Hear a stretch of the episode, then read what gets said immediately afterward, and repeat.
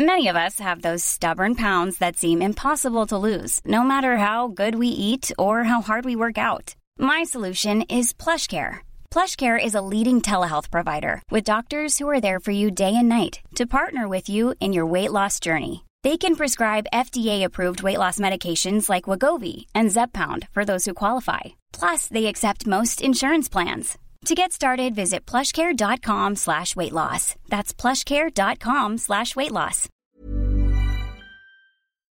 En el episodio de hoy hablamos de El mito de Saturno, The Golden Age y la era de Acuario, David Icke y la prisión de la 3D, Saturno, la cuna de la humanidad. Bienvenidas todas las personas que nos ven y nos escuchan. Eso es Amor Fati. En la infinita brevedad del ser. Yo soy Aldo Acre. Yo soy César Jordán. El tema de hoy es Saturno, el dios de las élites. Antes de dar inicio a este episodio, como siempre queremos recordarle a nuestra amada audiencia que si no se ha suscrito a nuestro canal pueden hacerlo ahora. Denle click a la campanita para que les llegue notificación cada que saquemos un nuevo video. Si les gusta lo que hacemos, por favor, ayúdenos compartiendo nuestro contenido para llegar a más personas y así seguir creciendo. Síganos en todas las redes sociales como AmorFatiMX y toda retroalimentación es más que bienvenida. Nos encantan sus comentarios, sugerencias, historias, etc. No se olviden de mandar su solicitud al grupo privado de Facebook de Comunidad Fati para participar Comunidad en el Fati. programa de Voces de la Comunidad. Y si tienen la oportunidad de apoyarnos con un donativo, algún aporte económico, eso nos ayuda muchísimo, muchísimo a sostener y seguir desarrollando este Gracias. proyecto. Recuerden que pueden hacerlo vía PayPal, vía Super Thanks o suscribiéndose a nuestro contenido exclu- exclusivo, en donde hablamos de cosas más personales, temas más intensos, eh, pues temas sin filtro. Muchísimas gracias a todas las personas que nos ven, que nos escuchan y nos acompañan hasta este momento. Muchas gracias. ¿Comenzamos? Comenzamos. Recuerden que ahorita los saludos estamos, por, por la dinámica que estamos teniendo ahorita, no estamos mandando saludos. Ya retomaremos los saludos muy pronto, en enero. En enero. Ya eh, como dos semanas después de este, ¿no? Como. ¿Este sale como para Navidad? Como a mediados de enero retomamos, ¿no? ¿Este sale como para Navidad? ¿Este? Este sale en Navidad, más o menos. Este sale en Navidad Ah, mira. Ah, mira, feliz Navidad. ¡Feliz Navidad! ¡Uy! Espíritu navideño. Oye, ¿dónde está nuestro? Sí, ¿eh? ¿Dónde está este, nuestro atuendo? Espíritu navideño. Sí, sí, cierto, nuestras lucecitas, Pues todo. comenzamos. Comenzamos. Ahora sí, sigamos que las pinches lucecitas, güey. Oye, sí, ¿eh? Nuestras lucecitas, nuestro Santa Claus. Sí, es así, que, güey, no, no, no podemos hacer un programa de Navidad si no estamos en Navidad. Yo no me siento igual, güey. ¿Sabes? Es como... Pero ya, ya, ahorita ya estamos en espíritu navideño, ya, ¿no? ¿Tú crees? La banda, yo veo la banda... Pues Walmart ya está todo lo que da con la Navidad. Mira, yo no sé, yo he notado algo muy curioso en mí. Que, que así es como una de las cosas en las que funciono o no funciono, ¿no? Y es que cuando me siento de alguna forma, yo quiero que la demás gente se siente igual que yo, ¿no? Sí, pues eso es. Pues estoy triste, yo quiero que todos los demás Pues es como vivimos nuestras Sí. vidas, ¿no? Estoy En enojado realidad, y quiero o sea, que todos estén enojados. Estoy feliz. Todo y desde todos la perspectiva propia, sí. felices, ¿no? Entonces, como ahorita pues ya a mí la Navidad y Halloween como que ya no me llaman la atención, siento que todo el mundo está como en ese mood. No sé si sea mi Pues perspectiva. yo también siento eso, ¿eh? Fíjate que, o sea, te digo que yo entré con un espíritu navideño impresionante así desde... Terminó Halloween y todo eso, ese asunto. Que pues yo como que anduve un poco indiferente ahí ese rollo, pero te- tenía un espíritu navideño bien... Navideño. Bien puesto, ¿no? Navideñoso. Pero después como que se fue apagando poco a poco. ¿Qué o sea, dijiste? Vamos a adorar a nuestro señor Saturno. Ándale. No, en realidad, no sé, o sea, no sé por qué. Digo, yo tampoco soy como muy fan de estas festividades, pues sabemos que también son imposiciones culturales, que se promueve mucho el consumismo, el despilfarre, etcétera, ¿no? No, yo no soy como... bueno, no apoyo esas prácticas, pero en realidad, o sea, pues he aceptado que me gusta un poco el ambiente que se crea en, en, en vísperas navideñas, ¿no? O sea, como Está chido. el ambiente familiar, como lo, lo- lo acogedor, el frío, por ejemplo, aquí en donde vivimos, o sea, pues en Toluca es el frío. A mí me gusta mucho el frío de invierno, las luces un poco, ¿no? O sea, hay un ambiente así como que es, este, Es como de, los peculiar. de las pocas fechas en las que nos permitimos ser como más vulnerables y también querer y ser queridos. Exactamente. Es bien raro Es como eso, nada más nos es- damos es esa como época eso, para ¿no? sentirnos así. Pues está bien chido de sentirnos así todo el tiempo, ¿no? Sería bien, exactamente. Que no dependiera de, de la Navidad, pero pues bueno, ¿no? O sea, como que hay, hay varias cosillas que, que me gustan de ese de esa época, de esta temporada.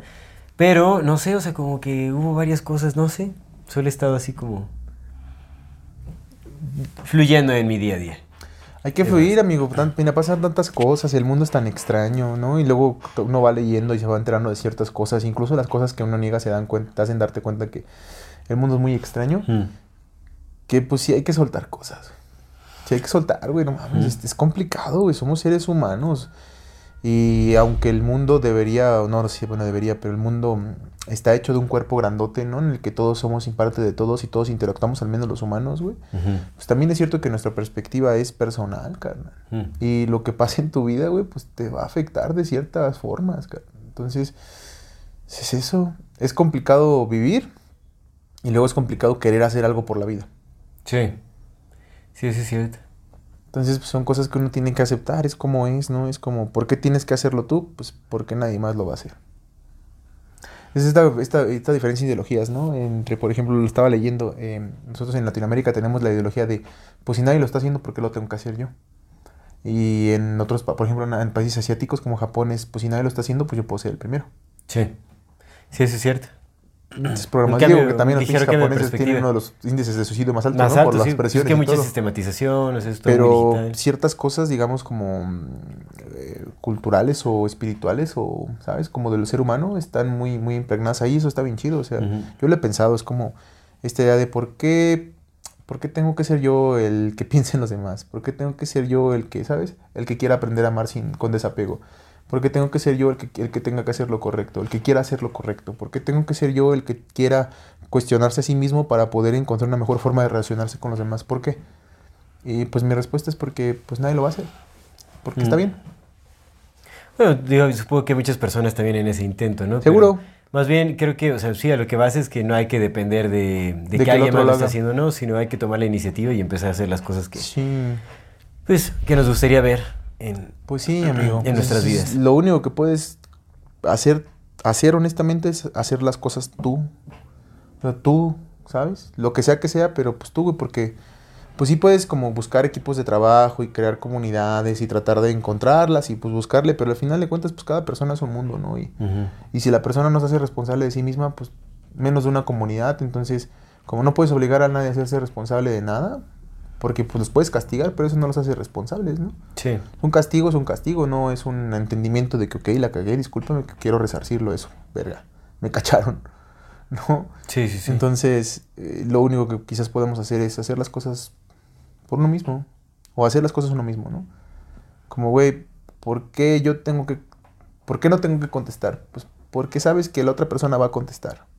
Y si la otra persona va a contestar y tú también, pues van a llegar a un pinche callejón sin salida. Entonces uno de los dos tiene que, tiene que dejar de contestar y no va a ser la otra persona, pues hazlo tú, Sí, por supuesto. hazlo tú. Y ya. Sí. ¿No hay de otra? Puede estar jodido o no, pero al menos, al menos en lo que a mí respecta es lo que te decía, ¿no? Me, me queda, me queda esta satisfacción de que pues yo sí lo intenté. Sí. Está bien, pues es lo único que podemos hacer, intentar. Sí, güey, porque pues el, mira, el otro lado tampoco, no me- a mí no me gusta el otro lado, ¿no? El lado de decir, no, ya voy a vivir la vida loca y que chinga su madre el mundo y ya, que se acaben todos y no importa y nada más pienso en mí, pienso en mí, pienso en mí. A mí en lo personal no me, no, no me llena la- el corazón eso, güey. A otras personas seguro sí, seguramente la mayor parte del mundo sí, porque pues eso es lo que reflejamos, ¿no? Mm. Che mundo bien egoísta, che mundo que nada más pensamos en nosotros. Y pues está bien, así funcionan, está bien. Pero si quieres que el mundo sea distinto, pues empieza por ser, a hacerlo tú.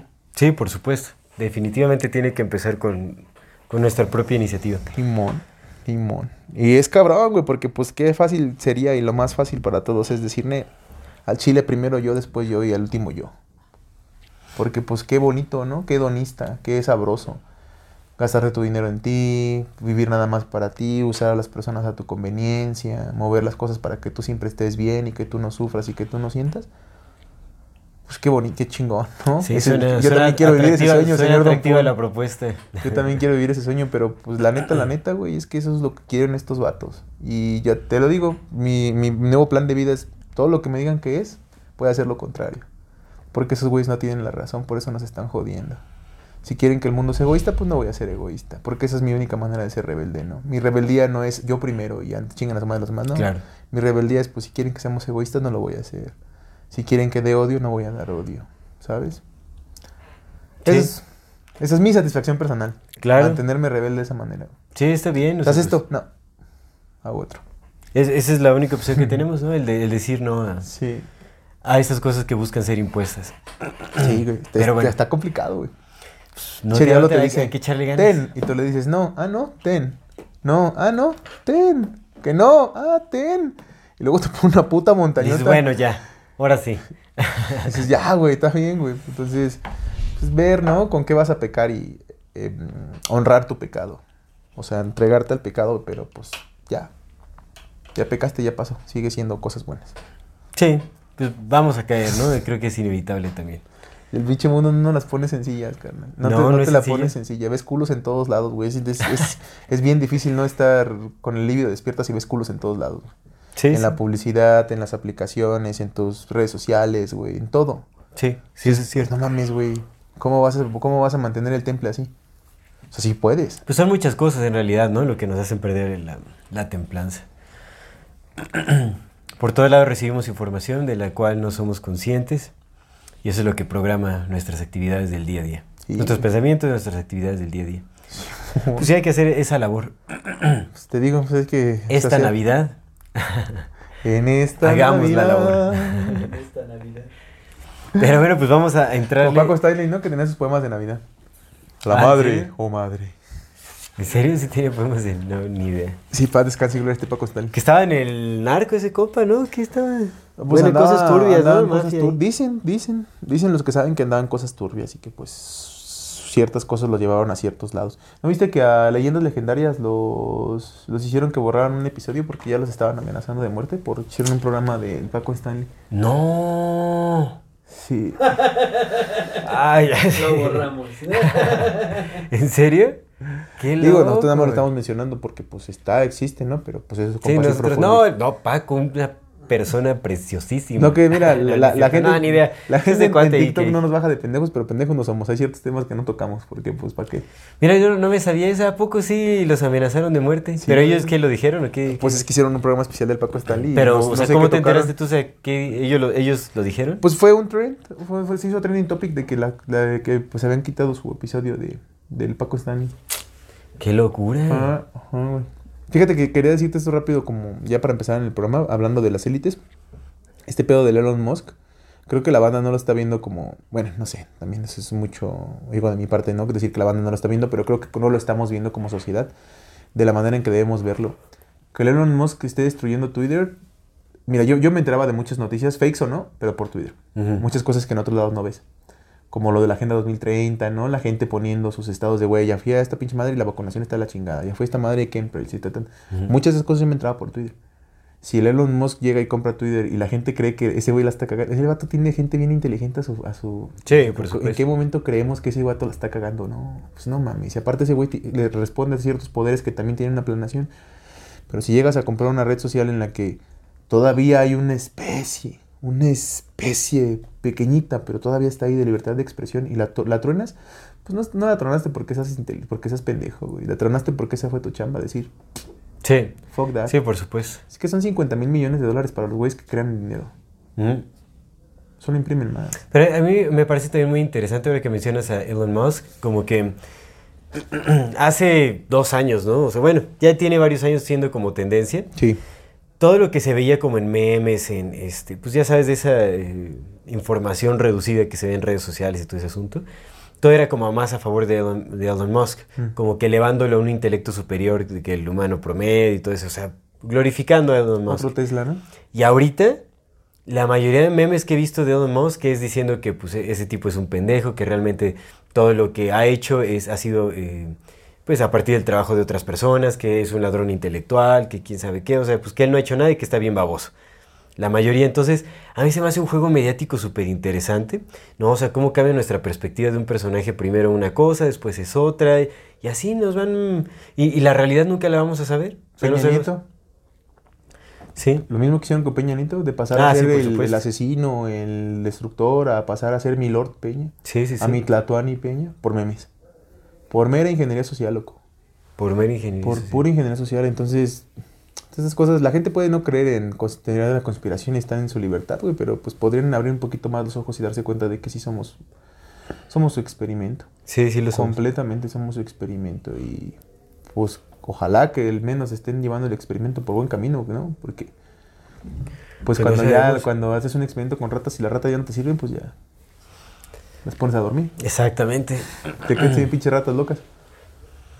No, ya sí, sí usan todo su tiempo en el psicólogo y el psiquiátrico. Ya, pinche ratas locas, ya no te... Ya, ya, ya cumplieron su propósito. Era ver si se ven locas y se volvieron locas ya. Ya. Digo, no, no sabemos, ¿no? Ya hemos eh, especulado mucho sobre las élites. No todo, digo, pero, yo, yo digo de los experimentos, Ah. ¿no? No sé, no sé si nosotros hacemos eso, pero pues, nosotros los humanos hacemos eso. Pues vámonos con Saturno. Porque pues es parte de... Es parte es de... parte. A ver, cuéntenos ahora ¿Qué se dice de Saturno? Saturno. ¡Pum! hicimos, hicimos buen uso de un, un latecito Sí. vegano para despertar un poco, ¿no? Nuestra- ya se nos estaba apagando Ya, el loco. cerebro hace Pues Tomamos rato. siesta, güey.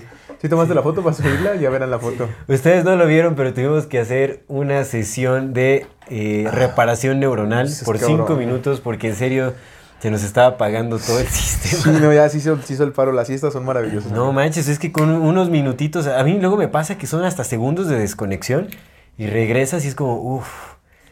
No manches, es que te juro que ahorita ya estaba sintiendo como cosquillo en mi cabeza. así de Provechito, provechito. Sentí el cosquillo en mi cabeza ya Sí, para... sí, no, no, sí, no, mal. Así como que quería recordar todo lo que había estudiado y no, no, no sale. No sale. No sé que no sale, no sale, ¿no? Pero bueno, ahorita ya. Tampoco va a salir, pero... Pero al menos ya pero estamos ya- descansados. pero al menos ya no me voy a dormir. Venga, amigo, No, no es salud. cierto. Saludcita, saludcita. Salud. Por, es- por esta Navidad, que ustedes estén disfrutando en compañía Feliz Navidad. queridos. Yo traigo mi bien. mira. Ándale. Ay, sí hubiera estado bien bonito unos suétercitos. Bueno, ahora para el de fin de año, ¿no? El siguiente ¿Qué sí es el otro, no? ¿El otro de fin de año? Va. Hey. Sale que el veintitantos. Pues ¿no? hay que hacer la reflexión, mira, está- está bien para descansar un rato de estudio, hay que hacer las reflexiones de fin de año. Ya. Como el cierre ya de fin de Sí, año. está bien, va, jalo. Halloween, don Luis. Y sirve que, mira, ya no estudias y ya lees mi novela para presentarla. No sé si pueda. Ah, no es cierto. sí, seguro. Por cierto, aprovechando la comercial, pues ya pueden comprar mi novela, ya está, ya está arriba en 145.com diagonal tienda. Aquí le estamos dejando los enlaces aquí abajo, los está, nos está ayudando a poner nuestro amigo Luis. Eh, ahorita solamente son versiones digitales, pero tenemos ahí un paquete también como para poder ap- apartar su versión impresa. También se puede comprar desde la página. Tengo ahí otros de mis libros ya puestos y próximamente también vamos a tener libros de Amor Fati. Pero si les gustó lo que les presentamos, eh, yo encantadísimo de que pues puedan adquirir algunas de mis obras. Eso nos ayuda para seguir mejorando la mansión. Ya por Muchas fin. gracias. Ya por fin. Sí, ya. No, yo creo ya. que quienes vieron los primeros episodios estuvieron. Todo el año diciendo, ya va a salir, ya Ay, va a ¿cuánto salir. era? Hace dos años, carnal. Ya sé, loco, ¿no? Ya. Este, este episodio sale el 27 de diciembre. De diciembre. Ok, Ah, pues feliz el Navidad. 20. Feliz bueno, Navidad. esperemos que la hayan pasado muy bien en compañía de sus seres, de sus seres queridos, ¿no? Que haya estado muy bien, que hayan tenido una cálida, Cálide. un- una cálida Navidad, este, pues lleno de, de mucho amor, de, no sé, de muchas cosas bellas. A lot of drugs. Sí. ¿No te buscan a ti? Sí. ¿Sí están buscando a ti? ¿Cómo? Te van a meter unos instrumentos. ¿Qué? Están buscando sí. a Lalo. ¿Ya te están mandando mensaje? Sí. ¡Ey, vamos! Ah, no. ¿No? ¿No? A ver, déjame ver. ¿Ya están ahí formaditos o qué? Pablo Perso. Pablo. Démosle. Saturno. Saturno es... eh, Uy, qué random. Saturno. Yo iba, yo iba a decir nada más rápido, ¿no? Antes de, antes de- Saturno. A ver, a ver. Entonces, eh, si quieren comprar mi novela Garganta de Piedra, ya está ahí disponible. También ya te- está el libro de Este libro no habla de ti, que estuvo un rato nada más en exclusivo para los del exclusivo. Pero pues en ya pueden. exclusivo para los del exclusivo. Pero ya pueden adquirirlo en la tienda. Entonces, 145.com, diagonal tienda. Ahí está mi novela eh, Garganta de Piedra. Les va a gustar mucho y ahí les tengo unas sorpresas también en el paquete. Muchas gracias. Ahora sí, Saturno. Saturno. Saturno se le conoce, pues, como muchos de los mitos que están propagados en toda la humanidad, en todas las religiones, pues Saturno no va a ser la excepción. Y de hecho es muy peculiar eh, porque Saturno parece ser el dios principal de muchísimas culturas, de las culturas principales en todo el mundo. De ahí nacen muchos, muchos, muchas historias, muchas versiones, etc. Saturno se le conoce con el nombre de Saturno al dios romano, que eh, es el padre de Zeus, y muchas otras deidades también. También llamado Cronos, ¿no? Exactamente, para los griegos es Cronos, exactamente, para los egipcios es Osiris. Ok. Entonces, eh, digamos, este dios eh, eh, representa el- Para los judíos es el- Yahvé. es el Dios principal, exactamente. Es el Dios principal, es el creador de la humanidad, el creador de todas las cosas. De la humanidad. Bueno, de la humanidad principalmente, sí. Sí, sí, sí. Que sí le llaman como el Dios supremo, es el Dios supremo, se supone. Este. Pero es bien curioso, ¿no? Porque Saturno, Saturno. Era, un era un titán junto con sus otros hermanos. Y los dos venían de Reia. Bueno, ellos nacieron de Reia, la, la, como la masa primigenia, como la tierra primigenia, justamente. Se Por que es bien curioso. ajá, se supone que son hijos de. eh, Rea se llamaba, no Reia, Rea. Hijo de. eh, bueno, Saturno se supone que es hijo de Urano. Y Rea. O Gea. y- Una de las dos. Bueno, yo, yo leí que era de, de- de- de Urano y de Gaia, de la Tierra. Ajá. Rea, Gea. Rea, Gea. Ajá. Ga- Gaia. Gea, bueno, Gea, sí. La tierra sí, Gaia. la tierra. Por eso, lo que, por eso lo que te decía, güey. Que es bien curioso porque todos los dioses creadores o el dios principal Ajá. creador no es un dios que hizo la tierra. Es un dios que encontró la tierra e hizo cosas. Sí, eso es cierto, que surgió de los mares y todo Claro. en el mito, ¿no? Urano, es- es el Urano que- y, y la tierra crearon a Saturno. Y que es el dios principal creador Sí. de todo lo demás. Pero todos los. Sí lo hemos platicado, ¿no? Probablemente todo, o sea, todos estos mitos en realidad no son varios mitos, en realidad solamente son un mito contado con, mito. con lenguajes distintos. Exactamente. Entonces, eso es lo más. la realidad es que no es como que Saturno se tenga, sean el dios principal de muchos, muchos lugares, más bien es un solo dios que fueron compartiendo en diferentes lenguajes. Es solo Dios conocido por diferentes nombres, pero representa exactamente La lo misma mismo. Porque la historia, o sea, en la mitología es, es prácticamente la misma. Lo mismo ¿no? que pasó con Ishtar, ¿no? Con Ishtar, Astarte, eh, Isis. Hathor, Isis. Virgen- la Virgen María, ¿no? La Virgen de Guadalupe, los Guadalupes, todo ese tipo de cosas. Es una sola, una sola historia que se fue contando de ciudad en ciudad de maneras de- con nombres distintos Adaptando a los distintos con- contextos culturales. y ¿no? lenguajes. Exactamente. Entonces, pues, el dios Saturno, el dios Cronos para los griegos, es el dios eh, de la agricultura. Bueno, representaba también el dios de la agricultura, de la liberación, del conocimiento. Se supone que fue quien eh, brindó sabiduría a los pueblos también. Eso también es interesante, ¿no? Porque empata con muchas cosas, ya que cuando hablamos de los ángeles y todo ese asunto, siempre se habla como de, de algún personaje que le brindó conocimiento a, a la humanidad. Y adivina, o sea, para los, para los eh, fenicios, el dios Saturno, bueno, dios Saturno... Saludos eh, a nuestros amigos neofenicios. un saludo a todos los neofenicios, un abrazo, ojalá nos permitan estar aquí por mucho más tiempo. Somos sus compas. Ya ganaron, no pasa nada que estemos hablando nosotros. No han ganado. Que, los sí, vamos que a... le- que les digas que sí, estás viendo tú. no se va a caer, los vamos a tirar. Pero bueno, en fin, este... Para los fenicios se conoce como El. Él, El. él. Y para los sumerios claro. es Enki. Sí, te lo, te lo, te lo, es que eso de él te lo había contado cuando hablamos del programa de la Virgen, que ya lo vieron. Ajá, salió. Que él es un dios muy extraño porque justamente vienen muchas denominaciones como en Israel, en el Ohim, ¿no? En el el ejido, o sea, siempre es él. Y ahorita Mm. encontré otras, otras conexiones bien interesantes. Con el, el vocablo él, que pues ya las hace el David Icke, ¿no? Que ya es como también fumado, pero Ah, la raíz de él viene justamente de ahí. Ok, listo, listo. Bueno, pues entonces Saturno es el dios de, eh, de la disolución, de la abundancia, de la agricultura, pues siempre se relacionaba con, como con las semillas y todo ese asunto.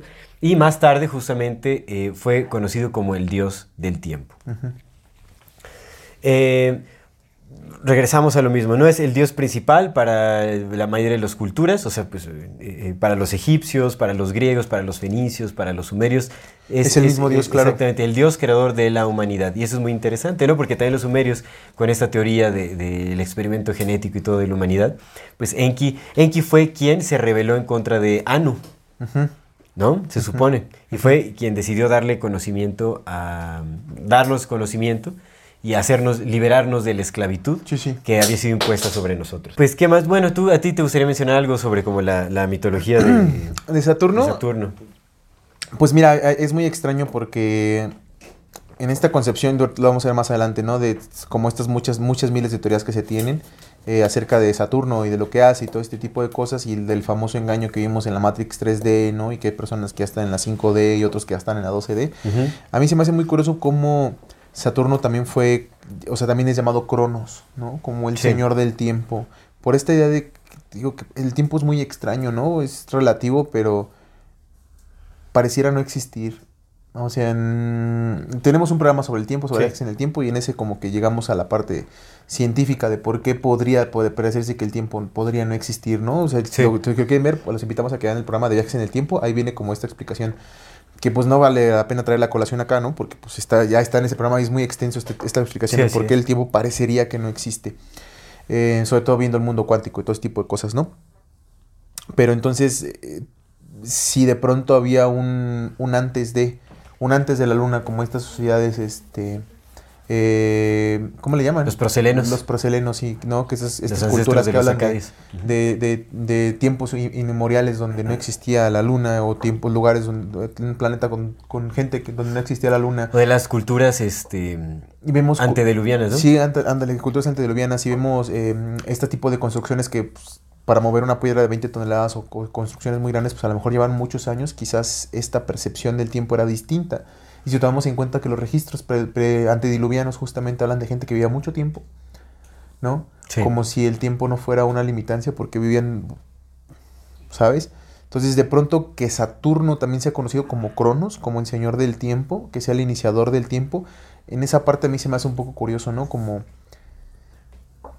Sí, los mitos son mitos, los mitos son historias, pero a fin de cuentas son historias que hacen referencia a algo. Entonces, te digo que yo creo O sea, en tú te refieres como que el tiempo, porque comenzó con la humanidad, el tiempo con comienza con, Saturno, la humanidad. con Saturno que Pero Saturno es el creador de la humanidad, ¿no? Humanidad, ajá, o sea, el- ¿sabes? que surge de los mares y crea El todo. tiempo fue hecho para medirnos a nosotros, Mm.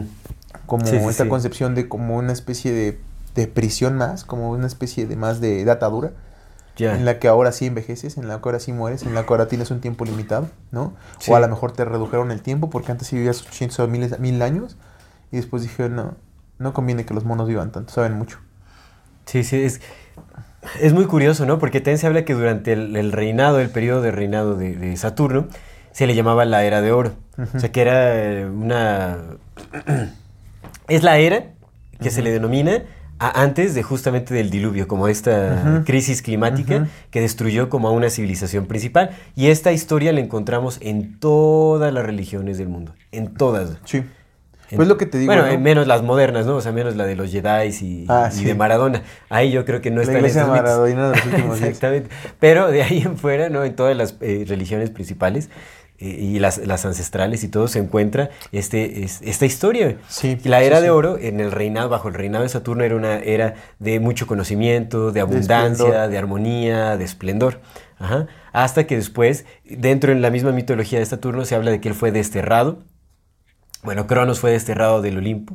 Y este, y, Por Zeus. Por Zeus, por su propio hijo, Sí. por Zeus, que representa a. Sí, esta es la historia, ¿no? a Júpiter, representa a Júpiter, Zeus. De justamente cómo Saturno, Saturno, sí, sí es Saturno el que se comía a sus hijos. Ajá. Cada vez, la, la- la- mitología dice que Saturno cada vez que tenía un hijo, eh, se lo, lo devoraba, porque había una profecía que, que vaticinaba que uno de sus hijos se lo iba, lo iba a matar, Lo iba a destronar. Entonces cada que, cada que tenía un hijo, Saturno se lo comía, Sí. se lo comía. Entonces hay una imagen muy famosa de Goya, es una pintura de Goya que se Hay varias que lo. Sí, bueno, es, Sí, es muy la, la famosa la de Goya, ¿no? Oh, que sí está muy Saturno, perturbadora, sí, güey, ¿no? Saturno devorando a sus hijos. Aquí pondremos en pantalla esa pintura. Sí, a sí. ver, que Luis nos ponga atención. Vamos a poner aquí la, la, la imagen de. sí, de, de la pintura Saturno de Goya, del Saturno de Goya. Entonces, Goya. cada que tenía un hijo, devoraba a su hijo y lo que se cuenta es que cuando Zeus nació, pues Zeus era un ser muy inteligente desde el principio. Entonces lo que hizo fue engañar a su padre, le dio piedras en vez de su hijo, o sea, la esposa de Saturno, le dio piedras a Saturno para, para que eso, eso devorara. Entonces se comió las piedras y pues a Zeus lo escondieron y después Zeus regresó a matarlo. Y regresamos exactamente. Y Zeus se apoderó del Olimpo. Lo y despojó y entonces, exactamente, que es como Júpiter también. Que aquí encontramos que eh, puede haber como una, una existencia dual de, de estos personajes, ¿no? Como en todos los, los mitos. De hecho, también a este, mm, a Cronos o a Saturno, se le representa aquí en nuestras tierras como Quetzalcoatl. Que recordemos que también lo representaban como el dador de conocimiento, Sí. el, ¿no? la fertilidad, todo ese Y es uno de los dioses primigenios. Exactamente, Pero otra vez, primigenios. Quetzalcoatl y, y Tezcatlipoca son hijos de... Ay, no se me olvidó el nombre del dios creador. No es, no es el Ometeot porque esa es otra concepción. Nanahuat- Nanahuatzin creo que se llamaba. No sé, te- ahorita sí les debo el nombre del dios creador, pero lo pueden, lo pueden buscar, ¿no?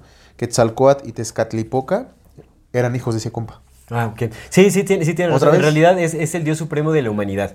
De la humanidad. De la humanidad. Pero hay el, el dios del cosmos, o sea, por ejemplo, para los sumerios era Anu. Bueno, no, arriba de Anu estaba Namu, ¿no? Creo que es Namu la, la diosa Ujú. suprema, o no sé. Es que siempre hay una diosa, ¿no? Sí, por supuesto. Y también ahorita quiero comentar un poco algo que dice más Matis, que es raro. O sea, no lo había pensado, pero tiene un pequeño detalle que te puede decir muchísimo. Pero bueno, en fin. Ok, ok, ok, va.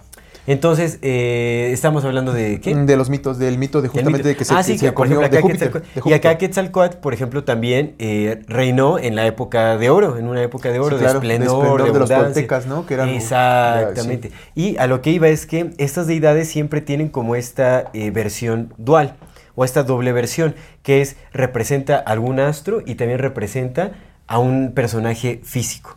¿no? Como a, un, a un rey, algún emperador, alguien que está físicamente reinando una civilización. Sí, no solamente es el mito de una creación, también habla de una, lo que te decía en esta interpretación de los textos de manera literal, Ajá. como en la Biblia. Sí te habla de un- una enseñanza, pero también te dice, es que esto pasó. O Exactamente. sea, no, no te está diciendo, oh, es la alegoría, no, te esto pasó. Sí, ¿Qué aprendes de ello es tu pedo? Pero esto pasó. Eso pasó. Ya sé cómo se llama el que te decía, se llama Tonacatecutli. Ok. El papá de. Quetzalcoatl y, y Tezcatlipoca. Papá, entre comillas, porque su concepción es como el dios creador, ¿no? Sí. Es como si fuera Urano, pues. ¿Representaría Urano? O... Ah, Saturno. Pero no es padre de Saturno. Saturno representa Es que a Quetzalcóatl. Más bien Quetzalcoatl no representaría a Zeus, no. a Jesús. No, no. Según yo es. Porque este, Quetzalcoatl es estrella de la mañana, Saturno no es estrella de la mañana. Quetzalcoatl y Venus son estrellas de la mañana junto con Jesús. Quetzalcóatl y y Venus. con, y con, Júpi- con Júpiter. Bueno, esto, bueno, es que estoy sacando esa información del libro de El mito de Saturno de. de monografías.com. No, de David. eh, ¿Todavía existirá el Rincón del Vago? no, de David. Talbot. David Talbot, que salió en, en los 80 Ah, claro. Y habla sobre el mito de Saturno y dice que, bueno, Quetzalcóatl es una representación. Sí de puede ser, es que, mira, el chiste es contrastar, Es pero... que hay mucha. Porque Quetzalcoatl también se considera como Jesús. Sí, también puede ser. Y Jesús tiene más pinta de ser Zeus que de ser Saturno.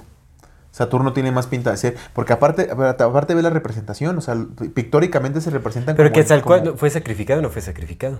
Sí, güey. ¿Sí fue Sí, carnal, que Quetzalcóatl resucitó. Se fue al. Te lo conté en el de la muerte. Sí, es cierto. Bajó al. Bueno, al y también, o sea, también es la, el- el- Ah, no, Quetzalcóatl viene de, de nacimiento virginal. No es que Huitzilopochtli Huitzilopochtli sería... es el nacimiento Sería virginal. como... el- Es que la, la, la cuestión con los, con los mexicas es que como O sea, tienen mucha tantos, tergiversación, ¿no? se O sea, fueron mezclando, güey. Sí, Huitzilopochtli nació de manera virgen y también era un dios principal. Pero pues pueden ser, te digo, nada más el cambio de nombres y las concepciones. Pero en Sí. realidad la esencia es la misma. güey. Ujú. Sí, sí puede ser. La esencia es exactamente la misma. Pues te digo, ¿no te acuerdas de esta que te conté que Hathor, güey, cuando Ra mandó castigar a los humanos que estaban rebelando, se convirtió en, en jaguar y devoró a los humanos? Sí, Bueno, en león. el león. En león como en el, en el tercer sol. Los hombres devorados por jaguares. En el cuarto sol fueron los hombres que se convirtieron en peces por el diluvio. Y el quinto sol en el que vimos ahorita. Que fue hecho por el sacrificio de Quetzalcóatl. Por el sacrificio de Quetzalcóatl. Como siempre hay, hay muchos sacrificios. Bueno, se supone que también... Ah, eh, pero te decía nada más rápido. Pictora- pictóricamente, ¿cómo se representa Saturno como un dios barbón? Sí, con Dios Y eso se me hace bien chistoso porque el dios, el dios de la cristianidad, de la judea, es Saturno. cristianidad es Saturno. Es Saturno, es Saturno. Es Saturno. Ya ves, Saturno. Totalmente. Es el dios pero completamente, así es como se representa. Bueno, el dios del renacimiento. Sí, claro. ¿Y sabes también quién, quién más es barbón? Anu. Ah, no me digas. Anu. Anu, ma. ah, no me digas. Ma. Sí, sí. Anu. Enki. En- sí, Enlil. sí. ¿Tú son barbones? Son barbones, sí, por supuesto. Tal vez sí tienen barbas. Otra cosa, a lo mejor eran tentáculos, qué sé yo. Ya muy este Love, Lovecraftiano. ¿no? Lovecraftiano. Sí, Pero no, no Lovecraft sabía. sabía cosas, ¿eh? Era un racista, supremacista, horrible persona, pero sabía cosas. Pero sabía cosas. Escribía muy bien, a mí me gustó mucho. Ese vato estaba Lovecraft. bien. Sí, sí, está interesante. Como, ¿eh? como el. El, pues, terror cósmico, ¿no? No Sí, cualquiera güey. lo hace, pero sí, Sí, está güey, muy... sí, no, su, su- su imaginación, su capacidad de su capacidad de tener miedo estaba bien. Pues no se dice, no, no hay esas teorías que desarrollaron a partir del personaje eh, De Cthulhu. y todo ese Sí, asunto. del que es- Necronomicon. Los cutulianos y que hay quién sabe. El Necronomicron, que mucha gente cree que es un libro real, pero es un invento de Lovecraft. Sí, sí, sí, sí, es cierto. Qué curioso, ¿no? Como pues no, no es tan curioso porque, pues, por ejemplo, la cábala, ¿no? Que fue, fue un invento de, de los españoles, de, los, de, un- de algún marrano español, Sí. de 1200. Y se creó que era que la cábala es viejísima. Y, uy, la cábala viene de, uff. Y se creó el primer libro publicado fue en 1200. Sí. 1400, perdón, pero según basado en un libro que se encontró en 1200. Sí, es lo que siempre te dicen, ¿no? Con estos, o sea, pues también como el Corpus Hermeticum y todo, Pues, ¿no? dicen, son bien antiguos. Se escribió acá en el siglo tal, pero fue tomado de... Uy. Ajá, exactamente. ¿no? Y bueno, como de transmisión oral de quién sabe dónde fregados y de tal maestro. y Sí, es la, la misma historia siempre, ¿no? Es, es que todo está tan confuso, en realidad es muy, muy confuso todo. Muy confuso. Es que creo, creo que deja de ser confuso cuando te abres a ciertas posibilidades. Creo que es confuso, güey, cuando quieres... Creo que es confuso cuando lo ves desde el punto oficial de la ciencia, Ajá. en la, de la ciencia reduccionista. Creo que eso lo hace confuso, pero en realidad no es tan confuso cuando... Te digo, nada más tienes que ver una cosa, que hay un güey, unos cabrones que viven muchos, muchos años. Sí, es lo que Partes de ahí, o sea, de esa aceptación. Eso lo puede platicamos en el exclusivo, En- ¿no? no, en el anterior, en el programa anterior. En No, el pero no fue en exclusivo. Ah, no, no, sí, cierto. Razón, platicamos hace como seis programas para los que están viendo ahorita, que fue en el programa de... ¿Qué, qué grabamos el lunes, Luis? Hablamos de Agarte y la Tierra Ah, Hueca. de Agarte y la Tierra, güey. Cuando hablamos de Agarte y la Tierra Hueca, ¿cómo? que es como seis programas antes de este, más o menos, igual pueden verlo. Entonces hicimos esta especulación de que pues eso, ¿no? Pero mira, nada más aceptemos tantito eso. Una vez que aceptas eso, te puedes dar cuenta de un montón de cosas. Que pues vivían en una sola ciudad, se Sí. fueron creando otras ciudades que a lo mejor hablaban un lenguaje primigenio, ¿no? En la Torre de Babel. Sí. Pero de repente dijeron, son un chingo los monos, viven un chingo y hablan nuestro idioma, o sea, conocen nuestros pensamientos Sí. no nos funciona. Entonces, si nosotros vivimos mucho o tenemos más tecnología, lo que quieras, pues tú vete para allá, te inventas un lenguaje, tú vete para allá, te inventas un lenguaje y tú te vas para allá y te inventas un lenguaje. Porque si el Tolkien inventó un lenguaje, Pero ¿no crees que sí haya sido un verdadero reiniciar? ¿No, ¿No ves que se habla de la era Dorada. dorada. la era de oro en realidad, ¿no? O sea, donde reinaba Saturno y después ya fue cuando... O sea, por eso te digo que también esto puede ser un relato cósmico, en donde había todavía mucho movimiento en los astros y hubo catástrofes que, se podía, que eran hasta observables desde la Tierra. Y entonces cuando, si hubo una, una colisión, algún problema con, con Saturno, ¿no? Y tomó, después lo que dicen, llegó el reinado de Júpiter, que es el reinado de Zeus. Entonces pudo haber ahí como un cambio drástico que terminó con, con la, con la era dorada, que justamente es lo que dicen, Zeus despojó del Olimpo a, a Cronos. sí. ¿no? Sí, sí, Entonces, eh, pudo haber sido como un, rela- un relato cósmico. Literal, claro, Literal, como literal. un relato cósmico. Y entonces se habla como pues, la catástrofe eh, climática que se avecinó sobre la Tierra, terminó con esta civilización madre de todas las cosas y entonces hubo un Sí puede reinicio. ser, sí puede ser, pero te digo, o sea, reinicio o no reinicio, el punto es que había una civilización madre. O sea, entendiendo Eso que hay una sí, civilización madre, ya entiendes todo lo demás. pues. Sí, sí. Porque ya entiendes por qué se parecen, porque, y te digo con el mismo lenguaje, ¿no? O sea, planeado no, dijeron, pues tú vete a crear allá, y tú te vas a hacer ofender ahí, tú te vas allá, Sí. y te fueron moviendo, y pues son los mismos que mandan, Y, mandan y ahora. que eso puede empatar bastante con lo de la luna.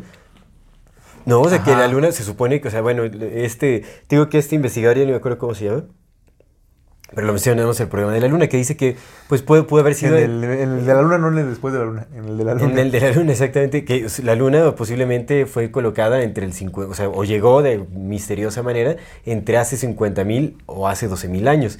Que recordemos que pues lo del eh, este evento cataclísmico sucedió hace 11.600 años aproximadamente. Entonces, pudo haber sido que justamente para eh, eh, que regresara la estabilidad en la Tierra con estabilidad climática, la la luna, luna. puede ser, de alguna forma, o sea, no sé cómo, o sea, no, no puedo explicarlo. Pues mira, y también eh, Pero- explicaría como en el elemento cósmico, o sea, ya viendo la parte alegórica, pues si, si le dieron un pinche piedrón al, al, al Saturno para que se engañara, pues eso puede ser una piedra, literal, una piedra grandota en el cielo. Sí, que dice que le dieron de comer una, o sea, sí, sí, sí. Y es que también, ¿no? E- Esta, eh, pues esta imagen o este simbolismo de Cronos devorando a sus propios hijos, puede ser ese astro como devorando Sí. Planetas, básicamente, ¿no? O a sus sea, hijos como tal, ¿no? O sea, como a sus hijos, a sus resultados de... mm, ¿Sabes? A mí se me hace bien curioso porque mucha gente también dice lo mismo, ¿no? Así como de... De no, es que pinches gente, ¿cómo creen esas mamadas, no? ¿Cómo creen todas esas pinches cosas que están diciendo? ¿Cómo creen esto? Y, y es como, compa, tú no, eres, tú no eres ni remotamente cerca de inteligente como eran las personas que construyeron pirámides hace 12 mil años. Sí, por Sus supuesto. compas sabían cosas. No puedes faltarles el respeto a las cosas que te dejaron escritas cuando tú no eres ni remotamente igual de inteligente que ellos. Cuando estás viendo chichis en TikTok. En TikTok, pues entonces, si no somos ni remotamente tan inteligentes como fueron esos compas porque no tenían distracciones, eras esclavo y te dedicabas a ser esclavo y eras el mejor esclavo del mundo, o te dedicabas a estudiar. Entonces tenían conocimiento, tenían un gran conocimiento, no eran imbéciles, Sí, ¿no? eran nada. seres tontos, no eran culturas tontas. O sea, carnal, los sumerios nos, nos delegaron el sistema económico en el que vivimos. Sí. O sea, güeyes lo inventaron, el sistema de pagos de impuestos y todo ese pedo. Sí, fue por supuesto. Sumerio, sí, de bien, o sea, pues. De, de culturas tan inteligentes, igual, igual inteligentes que nosotros, solo que nosotros estamos muy distraídos, pero igual inteligentes que nosotros, pues no puedes demeritar la, la inteligencia de esos compas y creer que se inventaron historias, porque, oye, el humano ha sido, era bien pendejo. Bien O sea, imaginativo, ¿no? Uy, qué pendejos, imagínate, carnal, movían piedras de 60 toneladas, güey, ¿tú crees que son imbéciles? Pues no. Entonces hay que poner atención a lo que nos están diciendo y tratar Sí, de supuesto. descifrar qué es lo que está ahí escondido, ¿no? Sí, que justamente es eso, ¿no? Y eso lo hemos platicado, que realmente todo, o sea, todos estos mitos, todas estas historias son relatos reales, pero eh, posiblemente transformados a, como a, la fantasía, por así decirlo. Bueno, sí y no, ¿O pero no? con simbolismos para que sean más fáciles de recordar, ¿O no? para que se conserven ¿O si es una historia. ¿O si es una historia Es de una, algo histo- que es, una pasó? histo- es una historia, pero pues con mucha alegoría, ¿no? O sea, como que sí está... O no, pues lo que te decía, o sea, porque vamos a la versión interpretación li- literal contra alegórica. Si es una alegoría, pues sí, pues qué bonita alegoría. Yo digo que sí porque, ves, o sea, como existen estas, versio- estas versiones duales de cada deidad, Mm, o sea, tanto ya. la, la Sí, sí, física sí. como la... La o sea, como que hicieron un relato que cubriera ambas, Ambas. ambas versiones. Sí, sí, sí, como el símbolo, ¿no? Exactamente. Como un símbolo. Así. O sea, ves un 6 y es un 6, pero también es otra cosa. Exactamente. Ya. No, Sí. entonces yo por eso siento que sí es, es como un simbolismo, o sea, que es más complejo que las...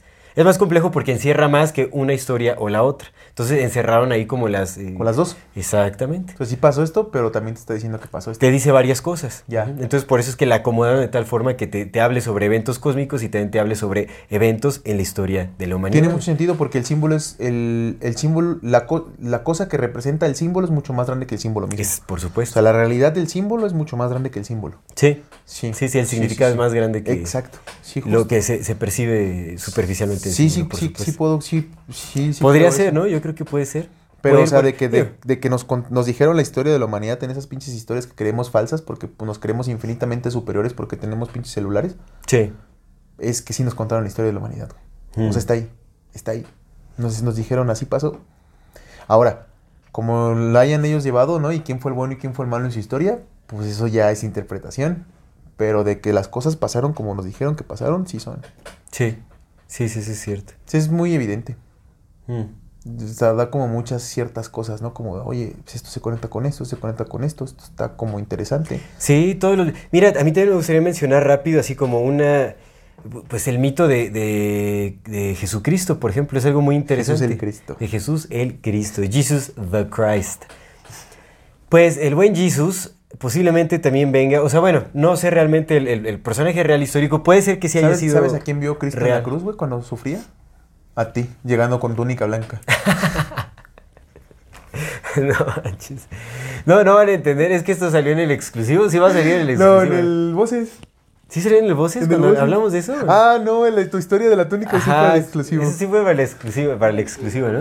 Es un Bueno, chis- es que chistorete es un de chiste- aquí. chiste local, Mira, nada más como no voy a contar la historia, pero como resumen es que esta cosa de que muchas veces por, por tu misma personalidad que pues eres, eres muy buena persona, eres muy buen ser humano, te no, he dicho, le siempre te he reconocido esa parte. tengo muchos demonios, Yo sé, yo sé, ¿no? Pero, pues porque pues tú y yo nos vemos aquí, carnal, Sí, y aquí sí, sí. platicamos y pues nos contamos nuestras pinches, nos, nos, nos lavemos nuestras heridas como los pinches gatos, ¿no?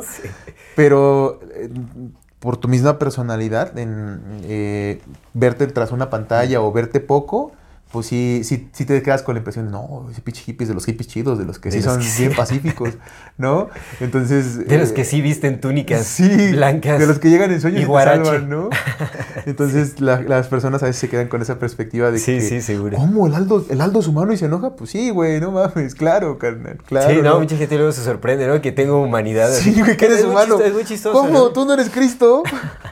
Pero es que te digo que siento que tiene mucho que ver también como el, el- el lavado cerebral que, El- pues, que nos ha dado la industria Sí, y sí. muchas cosas. Porque, El pues, símbolo, ¿no? Te digo que pintan a Cristo así de, pues, de cabello largo, prácticamente güero, ¿no? Así de... Y pues nada que ver con la- una versión de lo que sería, mar- o sea, de algo más real que, que hubiera Sí, no, sido güey. Jesucristo. Pues un semita, ¿no? En realidad sí era semita y... Cristo se parecía a mí, más a mí con el cabello largo que a ti, seguramente, ¿no? Por, por, las, por las características sí, sí, de la zona. Entonces está como ¿Quién muy sabe raro. si era élite, a lo mejor si era Ario. Bueno, también, o sea, no sabemos qué show. O sea, te digo, ahorita hablando de justamente de Jesus Christ, pues hay un dato muy interesante, ¿no? Que se habla sobre, sobre eh, Cronos, que te- tuvo dentro de los muchos hijos de, de Cronos, porque pues ya sabes que le encantaba ahí, el- Sí, sí. sea planeta o sea persona, pues le encantaba el, El cronopio. ¿no? Exactamente. Entonces Cronos tenía un hijo que eh, los fenicios lo conocían como Yeud, Yeud. los griegos como Jesús y en inglés se traduce a Jesus. Ahora, dentro del pensamiento ¿no? de, de la cultura griega y de Cronos y todo esto, se hablaba que, eh, bueno, estaba la práctica dentro del paganismo, el culto a Baal, o sea, todo- toda esta, esta cultura de, de esta misma deidad que se repite en, en- en todas estas religiones, eh, sí- se acostumbraba a que, eh, bueno, se tenía el pensamiento de que cuando eh, la ciudad o, la, la- región, no la nación, en donde, eh, bueno, la nación en donde se encontraban los practicantes de este culto, se encontraba en alguna crisis, tenían que sacrificar a los hijos, o sea, los dioses sacrificaban a sus hijos eh, más queridos como para, para ganar el favor de los, o sea, para que los demonios no castigaran, pues. O sea, los dioses tenían que sacrificar para Ajá, los, que los sí, demonios. por eso, sí, sí, sí. O sea, Órale, entonces se dice que, eh, Cro- o sea, te digo que es esta versión dual. Se supone que está la historia de que cómo se fundó la, la ciudad de Biblos en Fenicia. Y ¿Te acuerdas de Biblos? Que platicamos de Biblos, La claro. nación de Fenicia estaba pasando por una crisis muy fuerte. Entonces lo que hizo Cronos, este, antes de fundar Biblos, fue sacrificar a, a este hijo que se llama Yeud, o Jesús, o Jesus. Lo sacrificó, sacrificó a su hijo para favorecer. Es que se habla también como de dioses y de demonios, o sea, como dentro de lo mismo, no están dioses y demonios. O razas. Sí, exactamente. Entonces sacrificó a este hijo para eh, recobrar la prosperidad en la nación fenicia. Y después de ese sacrificio se fundó la ciudad de Biblos. Biblos. Biblos es bien interesante, de ahí, partió, de ahí partió toda la, la fenicia, y lo que te decía.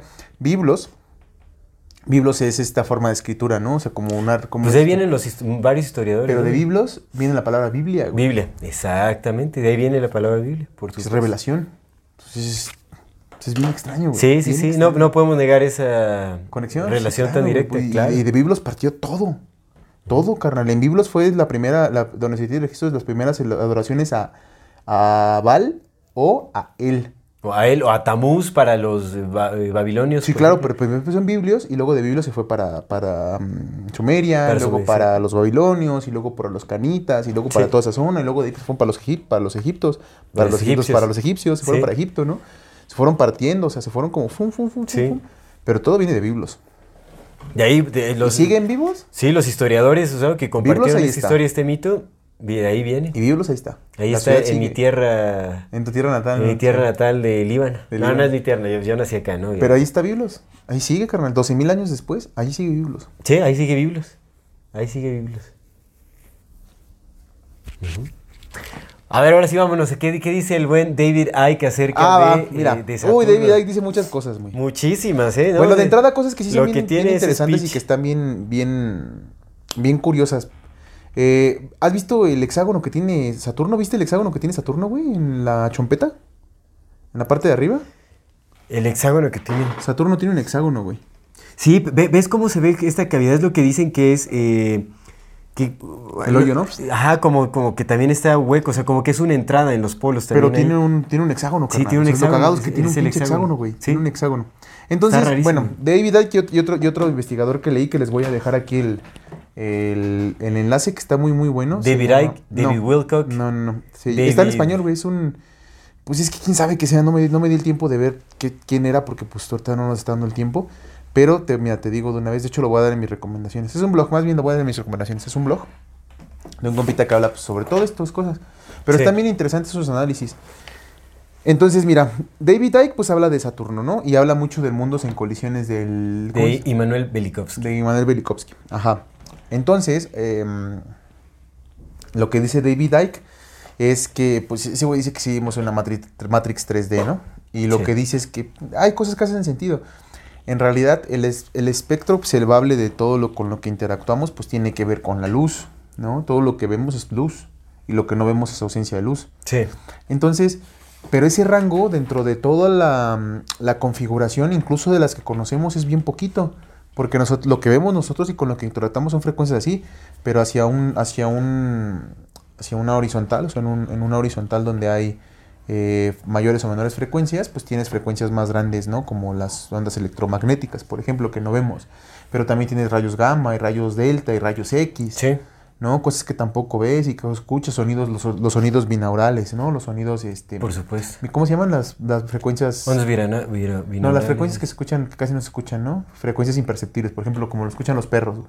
Ok. Lo de los silbatitos de los perros. Que los Ah, perros- sí, sí, sí. No, no recuerdo cómo se denomina, pero sí. Pero entonces, la frecuencia en la que nosotros, eh, la las frecuencias del universo son, son muchísimo más grandes que la pequeña frecuencia con la que nosotros interactuamos. Sí. Entonces, de entrada, eso nos limita. O sea, sí, lo, lo- el mundo que vemos no es el mundo real. O sea, eso sí, eso, es- en eso tiene mucha razón, ¿no? Completamente. El mundo real no es el mundo que vemos, porque nosotros vemos un pedacito. Y ya. O sea, el mundo real es muchísimo más grande de lo que vemos y lo que observamos. Entonces, esa muchísimo más grande, pues te da cabida para muchas interpretaciones y de lo que tú le quieras meter en esa. Sí. Duendes, ¿no? Duendes que tienen esos poderes de teletransportarse y ser seres naturales y de los que la naturaleza depende y son súper poderosos, pero pues que se pasan la vida escondiendo camisas de la gente, ¿no? Entonces, también están ahí, o sea, dentro de ese espectro que está afuera, tienen cabida, pues.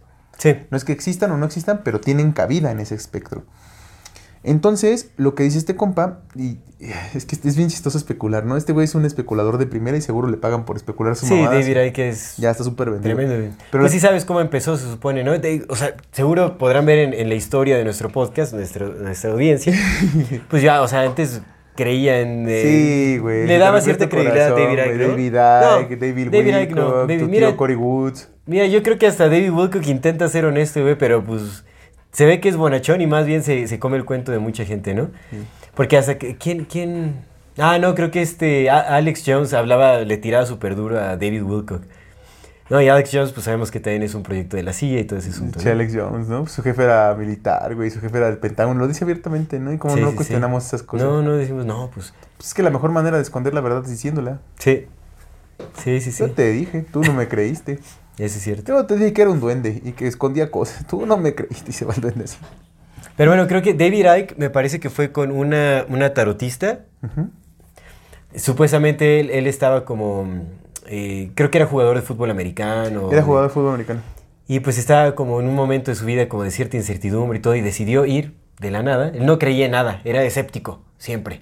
No, era súper escéptico. Pero pues un día le entró la David cosquilla. Acra no se apellida. David Acra. David Acra. David Acra. David Acra y después se cambió el nombre a Ike. Pues ya sabes cómo nos- los neofenicios vamos cambiando nuestros apellidos, ¿no? Éramos Aikra y después este Ike y Acra, entonces los dividimos para que no encontraran la relación. No, pero bueno, en fin. Esto- es broma, por favor. No me vayan a decir que ya traigo ahora dos, repti- dos reptiles atrás de mí. Oye, don, don, don Reptiliano nunca te mandó mensaje. No me mandó ¿verdad? mensaje, mira, yo estaba Oiga, don. Reptiliano, ¿qué pasó? Yo le dije con todo el respeto y todo el amor que me merece porque lo quiero mucho. Porque se tomó el esfuerzo de mandarme mensaje y se lo agradezco mucho. Si nos está viendo, un abrazo antes que nada, pero yo le dije, le dije bien claro. Dígaselo a él. Porque me dijo, ay, tu amigo esto y esto. Dígaselo a él, tiene toda la libertad. Para eso están las redes de amor, Fati. Porque pues yo ando haciendo otras cosas, ¿no? O sea, si Sí, es sí. conmigo, pues va. Pero pues quiere hablar contigo. No, tu misión es ser intermediario entre, No. entre el reptiliano, yo y este compañero. Don señor, don, don, don señor. Para no decir su nombre, ¿no? Para no faltar al respeto, pero don señor. Pues don señor, si nos está viendo, pues mándele mensaje. Yo- No me tiene que mandar mensaje a mí, él. Pero bueno, y la respuesta igual va a ser, pues, ¿qué reptiliano, no? O sea, no, no. Mira, ya platicarán ustedes, ¿no? Pero pues ya no te mandó mensaje, o no sé No si, mandó no sé mensaje. si le dabas miedo o, o qué sé yo, no, ¿no? que, pues quién sabe, ¿no? O a lo mejor también soñó en túnica y dijo, no, ¿cómo voy a hablar yo con El Salvador? Directo no puedo, no, que hable ese güey. ¿Quién sabe? No lo sé, pero don señor, si lo está viendo, siéntase con toda la libertad. Bueno, es que este va a salir hasta diciembre, pero... De todos Bueno, modos, si lo sigue viendo, le agradecemos que nos vea, pero pues mándele mensaje, ¿no? A mi amigo.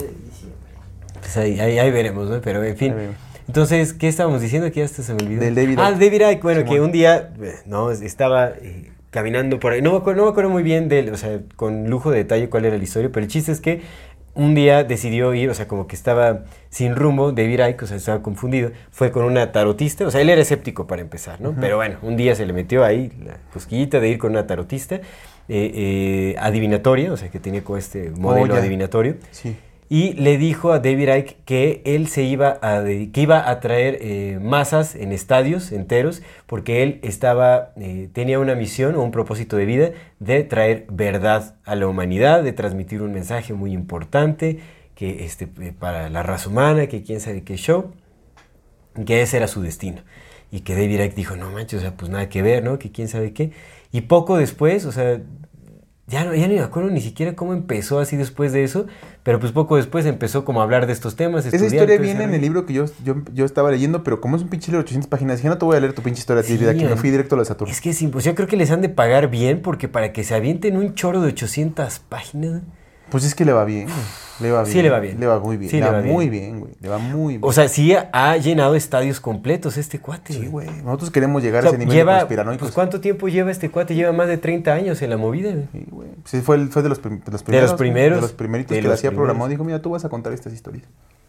Sí, fue de los primeros en hablar de reptilianos, empujar como eso, por ejemplo. En hablar de, de, de Es la es teoría de los hologramas Es y que todo es eso. bien, bien extraño, bien extraño. O sea, también no sabemos. Eh, yo con la mano en la cintura digo que los mitos de la creación son verdad y son lo que nos están contando, pero pues no sabemos si los mitos de la creación son reales. Sí, exactamente. ¿Sabes? O sea, sabemos que existe el mito de la creación, pero no tenemos certeza de que el mito de la creación haya sido creado por esas culturas. Sí. O que haya, ¿sabes? O que haya sido un, un- un algo honesto. Porque pues a fin de cuentas, ¿quiénes cuentan las historias sino las élites siempre? Sí, siempre. El poder es el que cuenta la Sí, es lo historia. que dice más, más dice, o sea, creemos, ¿no? Que, que han sido varias personas los que escriben la historia, los que determinan la ciencia, y son las mismas personas desde siempre. Desde siempre. Entonces, o sea, todo lo que hablamos lo basamos en lo que creemos que es la historia, pero pues la hist- en primer- primera la historia es una opinión. No es una certeza, es una mera opinión. Y en segunda, no sabemos... Con motivos detrás. Es una opinión con motivos Es detrás. una opinión con motivos detrás. Entonces, pues who knows, ¿no? Pero bueno, David Icke. A ver, ¿qué, Lo qué que dice dice don, David? don David Icke es justamente eso. Que después de haber ido con esta señora y que le dijo que iba a ser el nuevo... El nuevo Mesías. casi, Básicamente casi, ¿eh? dijo, mira, tú vas a cambiar vidas y vas a tocar vidas. Entonces ya cuando regresó, pues en esta parte de Saturno, pues habla de esa parte, ¿no? Entonces dice que, que la Matrix, Matrix 3D está hecha por Saturno, por la conjunción de Saturno y la conjunción de la Luna. Saturno era una enana marrón que andaba volando ahí por el, por el, el sistema solar. Y entonces llegaron, porque ahí es donde mete la, la historia de los reptilianos, ¿no? Entonces Ujú. llegaron los reptilianos, pues, por eso saludos a don reptiliano. Nos llegaron reptilianos y le pusieron los anillos de Saturno como una especie de antena. ¿Cómo le dices don reptiliano cuando él lo que más rechaza son los reptilianos, ¿no? Bueno, don, don señor. Mi amigo don señor. Don antirreptilianos. Don anti, don anti. Este, Don antirrep. Don antirrep. Eh, entonces lo que dice David Icke es llegaron los reptilianos y le pusieron los anillos a Saturno porque esta raza se dedica a eso, se dedica, vienen del centro de la galaxia. Entonces llegaron a, los, a Saturno, le pusieron los anillos como una especie de antena repetidora. Lo que hacen los anillos es vibrar en ciertas frecuencias para poder conectarse con otras antenas Como repetidoras. maestros albañiles cósmicos. Ándale. Montaron la- Pues los como, los más bien de- como trabajadores de Telcel cósmicos. Ah, ok. Pusieron antenas. Instaladores de, Instaladores de de antenas, antenas. Simón, Total Play, pero cósmico. Técnicos. Técnicos Total Play. Técnicos Imagínate qué cósmicos. pinche mal. pues, Total Play nos creó, nos creó a nosotros. O sea, unos pinches técnicos reptilianos de Total Play vinieron a, a ser nuestros Hacer dioses. nuestro, sí. O sea, ni siquiera vinieron los dioses de los dioses. No. Los, los instaladores de los dioses fueron los que nos vinieron a hacer a nosotros. No, mames, qué vergüenza. Ya que nos patrocine Total Play por lo menos. No, me siento ofendido, güey. Me siento ofendido que los chalanes de los chalanes de los chalanes de los dioses son los que nos hayan creado a nosotros. Qué falta de respeto, güey. Qué falta. Qué pinche falta de respeto. Pues mira. Pero a ver, continúa entonces. Ni siquiera Instal- eso, güey. Instalaron los Instalaron anillos los anillos de Saturno, güey. como ondas repetidoras. o Simón, como una especie de, de antena que repetía, Antena, ¿no? ajá. Es una tecnología ya muy avanzada, ¿no? Ya que se mete con temas físicos, o sea, Sí, sí, astrofísica y todo eso. entre comillas astrofísicos, porque, pues te digo, lo que dice este vato es que cuando pusieron los anillos, aquí había ya una civilización en el planeta, una civilización muy avanzada, una civilización de la edad de oro, ¿no? Entonces, cuando llegan los reptilianos, lo que hacen es con la ayuda de sus tecnologías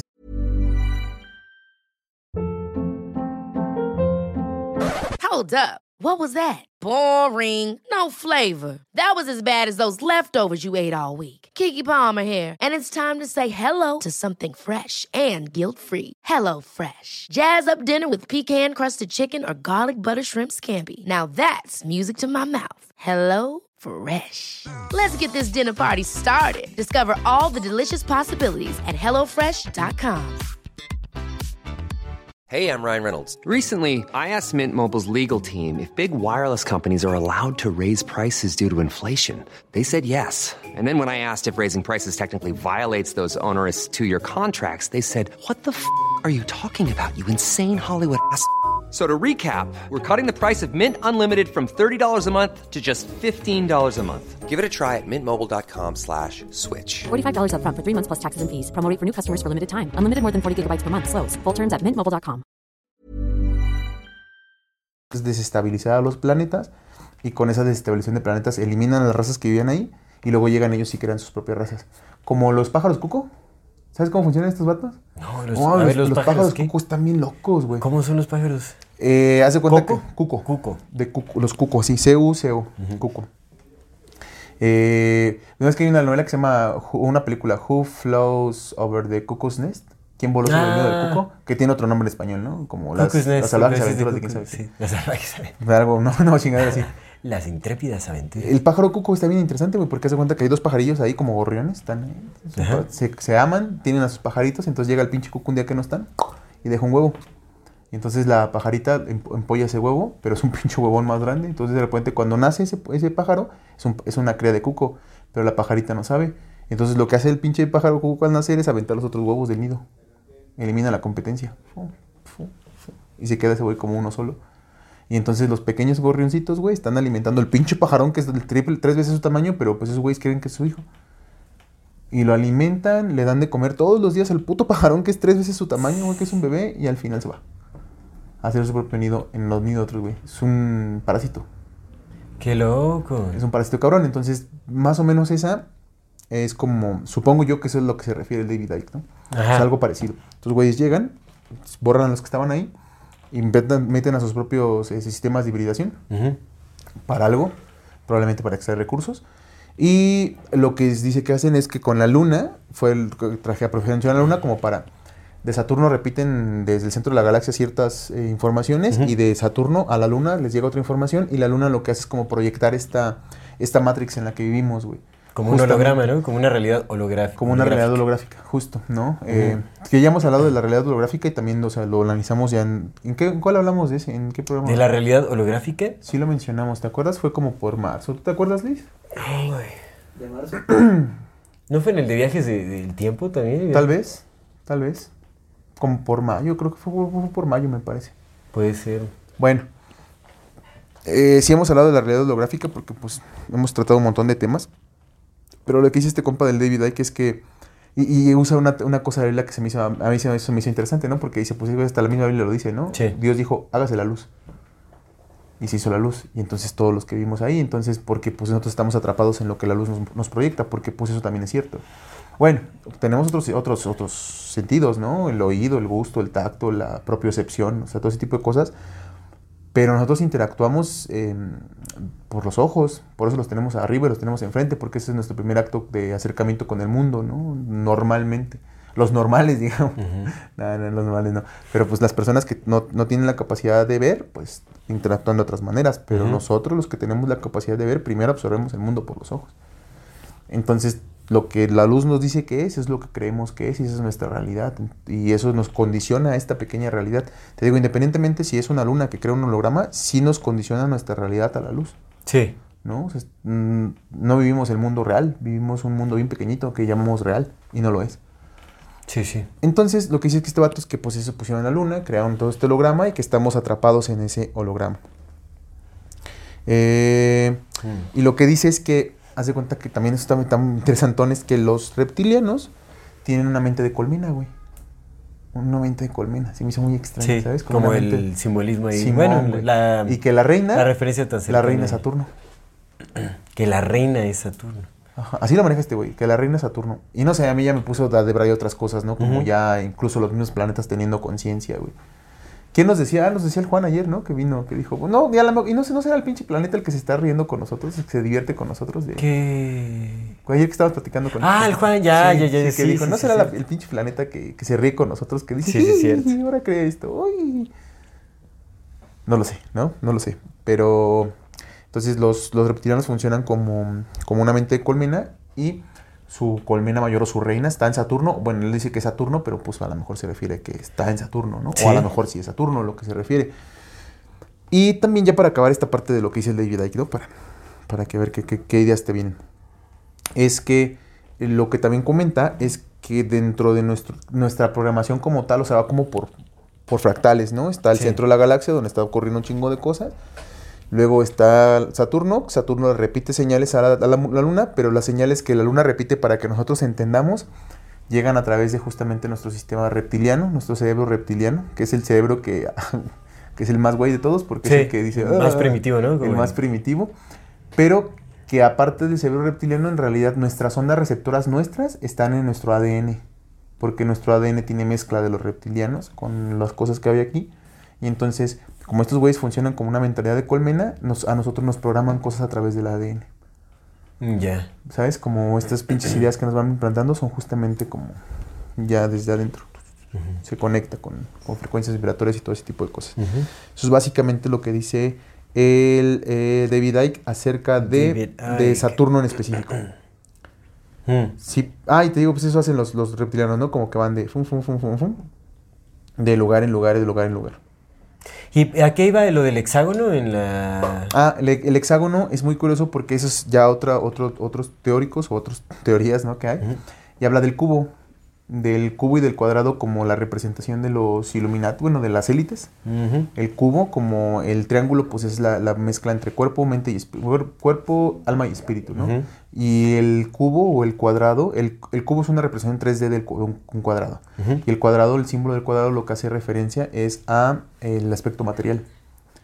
Entonces, eh, esta es como, digo, la teoría de Saturno como reptilianos es de David Icke y todo esto es como, Sí. pero también está la otra teoría en la que dicen que en realidad es como algo más simbólico, en la que el cuadrado representa la materialidad porque lo que están buscando Saturno es el sexto, el sexto planeta, Sí. ¿no? El sexto planeta como en el número 666. Ujú. Y es el, tiene un hexágono, o sea, es el sexto planeta que tiene un hexágono, ¿no? Un Sí. Eh, Que de hecho, mira, ahorita que lo mencionas, también estuve investigando y es, es el eh, sexto planeta que representa el sexto día de Ajá, la semana sábado. y que se eh, supuestamente en el sabbat bíblico se presencia o se observa a las seis, eh, a las seis de la tarde, o sea, en, en la puesta Ujú. del sol. ok. De ahí viene el 666. se Y en el sexto día es cuando Dios creó al hombre. En el séptimo descanso. Ujú. Entonces también es... Es el seis. De hecho, sábado, por eso es Saturn Day, el día de Ajá. Saturday, exactamente. Sí, por eso es el sexto día de la semana. Ajá. Bueno, que depende de dónde lo cuentes, ¿no? Porque si empiezas en domingo, entonces es el séptimo, pero... Domingo, lunes, martes, miércoles, jueves, viernes, sábado, cierto. Bueno, es que si empieza en domingo, tenemos el lunes, ¿no? El primer día. Lunes, martes, miércoles, jueves, viernes, sábado. Sí. Porque el domingo es el día de descanso. Y el sabbat es, es importantísimo para los judíos. Sí, ¿no? sí, sí, El día de descanso también, su sabbat. Entonces, pero sí, se supone que es el sexto día. Pero sí hay una referencia ahí al 666 ¿no? Ajá, con Saturno. por el, por el hexágono también, ¿no? Que el hexágono también es esta representación de las dos estrellas, de la estrella de David, la que apunta hacia arriba como apuntando hacia el cielo y la que apunta hacia abajo como lo apuntando Sí. hacia lo material, ¿no? Eh, entonces, lo que dicen o lo que se dice en estas, en estas cosas es que eh, Saturno es el, uno de los planetas más alejados del Sol, entonces es el planeta al que menos luz solar le llega. Pero hay un dato bien interesante, fíjate, a pesar de que es el planeta que menos luz solar le llega, eh, emana 2.5 veces más energía de la que recibe del Sol. Eso es físico, o sea, eso es, esto Sí. ya no es teoría de conspiración, ¿no? Pero eso va mucho, por ejemplo, con la teoría de... de- le, le llama Charging Field, este Miles Mathis, que es, es la, el campo de carga, digamos, de los planetas. Mm. Como su capacidad de, de recargarse con energía fotónica del Sol. Dependiendo de su superficie y todo. O sea, hay muchas cosas que, que determinan eso. Y justamente él, él como que refuta ciertas determinaciones eh, científicas que han hecho sobre el planeta Saturno, como la, la carente posibilidad de almacenar vida Ya. porque tiene supuestamente es muy frío y que quién sabe qué, o sea, como está alejado del sol, que es muy frío y todo ese asunto, pero él lo refuta muy bien, con muchas bases, eh, con muchísimas contradicciones que tiene la NASA al respecto. Pero bueno, O sea, va, ahorita vamos con más porque sí quiero Ahorita sí, escuchar lo sí. demás, Mati, se viendo interesante. Bueno, entonces, eh, esta parte de Saturno, en realidad lo que dicen es que es como una especie de símbolo, ¿no? sí, Este símbolo de, de la oscuridad, este símbolo de, de querer hacer el sol negro, porque Saturno es un planeta muy grande y es un sol, ¿no? Lo consideran sí, como un que sol. un sol, Es una exactamente. especie de sol, ¿no? Eh, porque está hecho de los mismos materiales que está hecho el sol, de Que- helio, de hidrógeno. Que se supone que, que la veneración al sol de las religiones paganas y todo eso en realidad es, es Saturno. sol Saturno. El sol negro. Ajá. Ajá. Entonces la idea es, es, también lo dice que de alquimia, en realidad es convertir el plomo en oro. Es decir, y el, el- el elemento asociado con Saturno es el plomo.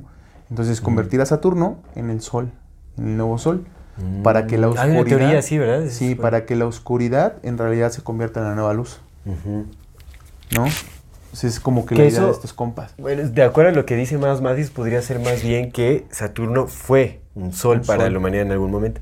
Salud. Ay, usted Bueno, dispensa. Aparte, y aquí algo bien interesante. Gracias. Eh, Ac- eh, Acuario, la constelación de Acuario está regida por Saturno.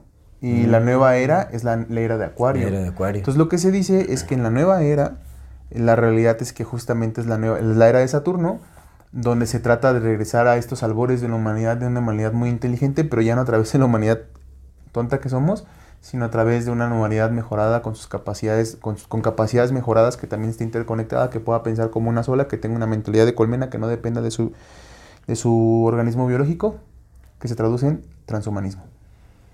Sí, sí, La por nueva supuesto. era es la era, la, la era del transhumanismo. Del ¿no? Entonces, sí, este sí, que- despertar que... en el que según estamos, pues no es un despertar para nada, ¿no? En realidad es un apagate a los humanos y aprender a Es despertar a nuestra nueva realidad impuesta. a nuestra nueva realidad como transhumanos, ¿no? Entonces, y que tiene mucho sentido con todo lo que hemos venido platicando Sí, sí, de, por supuesto. del Anton, Anton Lavon, La- Lavain, Lavain, el que el satanista este, compa, Ah, ya, ya, ya. el sí, Anton sí. ¿no? Que fue fundador de la iglesia satanista, Sí. ese, vato hablando de que nos vamos De a que quiere casarnos y- con robots, que el transhumanismo es, el Alistair Crowley hablando de lo mismo, todos los satanistas importantes hablando de que, güey, el transhumanismo es el camino. Entonces, probablemente el satanismo no sea, uy, el diablo y el espíritu, sino lo, lo Sí, platicamos en ese programa. más representado como la, la ciencia, la tecnología, artificial. el transhumanismo. Para allá vamos, ¿no? Exactamente. Eh, Bueno, si quieres ahorita hablamos de Saturnalia para también dejar ya, ya Sí, que sí, un rato que tú hables porque ya hablé un montón. Y solamente quería mencionar que pues Alistair Crowley también en su en la esta telema que creó, ¿no? En esa sociedad que creó, dejó como herencia a la hermandad de Saturno. Y la hermandad de Saturno, en su grado más alto, lo que busca es la self-deification, que es como la diosización del ser, ¿no? O sea, que tú Mm. te veas a ti mismo como un- tu propio dios. Y, y ese es como que el nivel más alto de lo de Saturno. Ajá, y esa es, esa es. Y una cosa más que me, me gustó mucho que dice Stephen D. Stephen D. Flowers, que habla que la oscuridad, la oscuridad es, tu, es como la matriz de la luz. Para que exista luz tiene que haber oscuridad, Sí, porque por es donde se esparce, ¿no? Como esta nada que está antes del todo. Es lo que contrasta, ¿no? Ajá, entonces para que haya luz tiene que haber oscuridad, porque pues ahí es donde se va moviendo, en todo, en la, justo en la materia oscura es donde se mueve la luz, ¿no? Sí, sí. Y eso es como que lo que rige sobre estas cosas y lo que están haciendo más bien estos satanistas es tomar a Saturno como un símbolo del regreso a la oscuridad, ¿no? Del, del- de convertir la oscuridad en una, nueva luz. Mm, ok, qué interesante.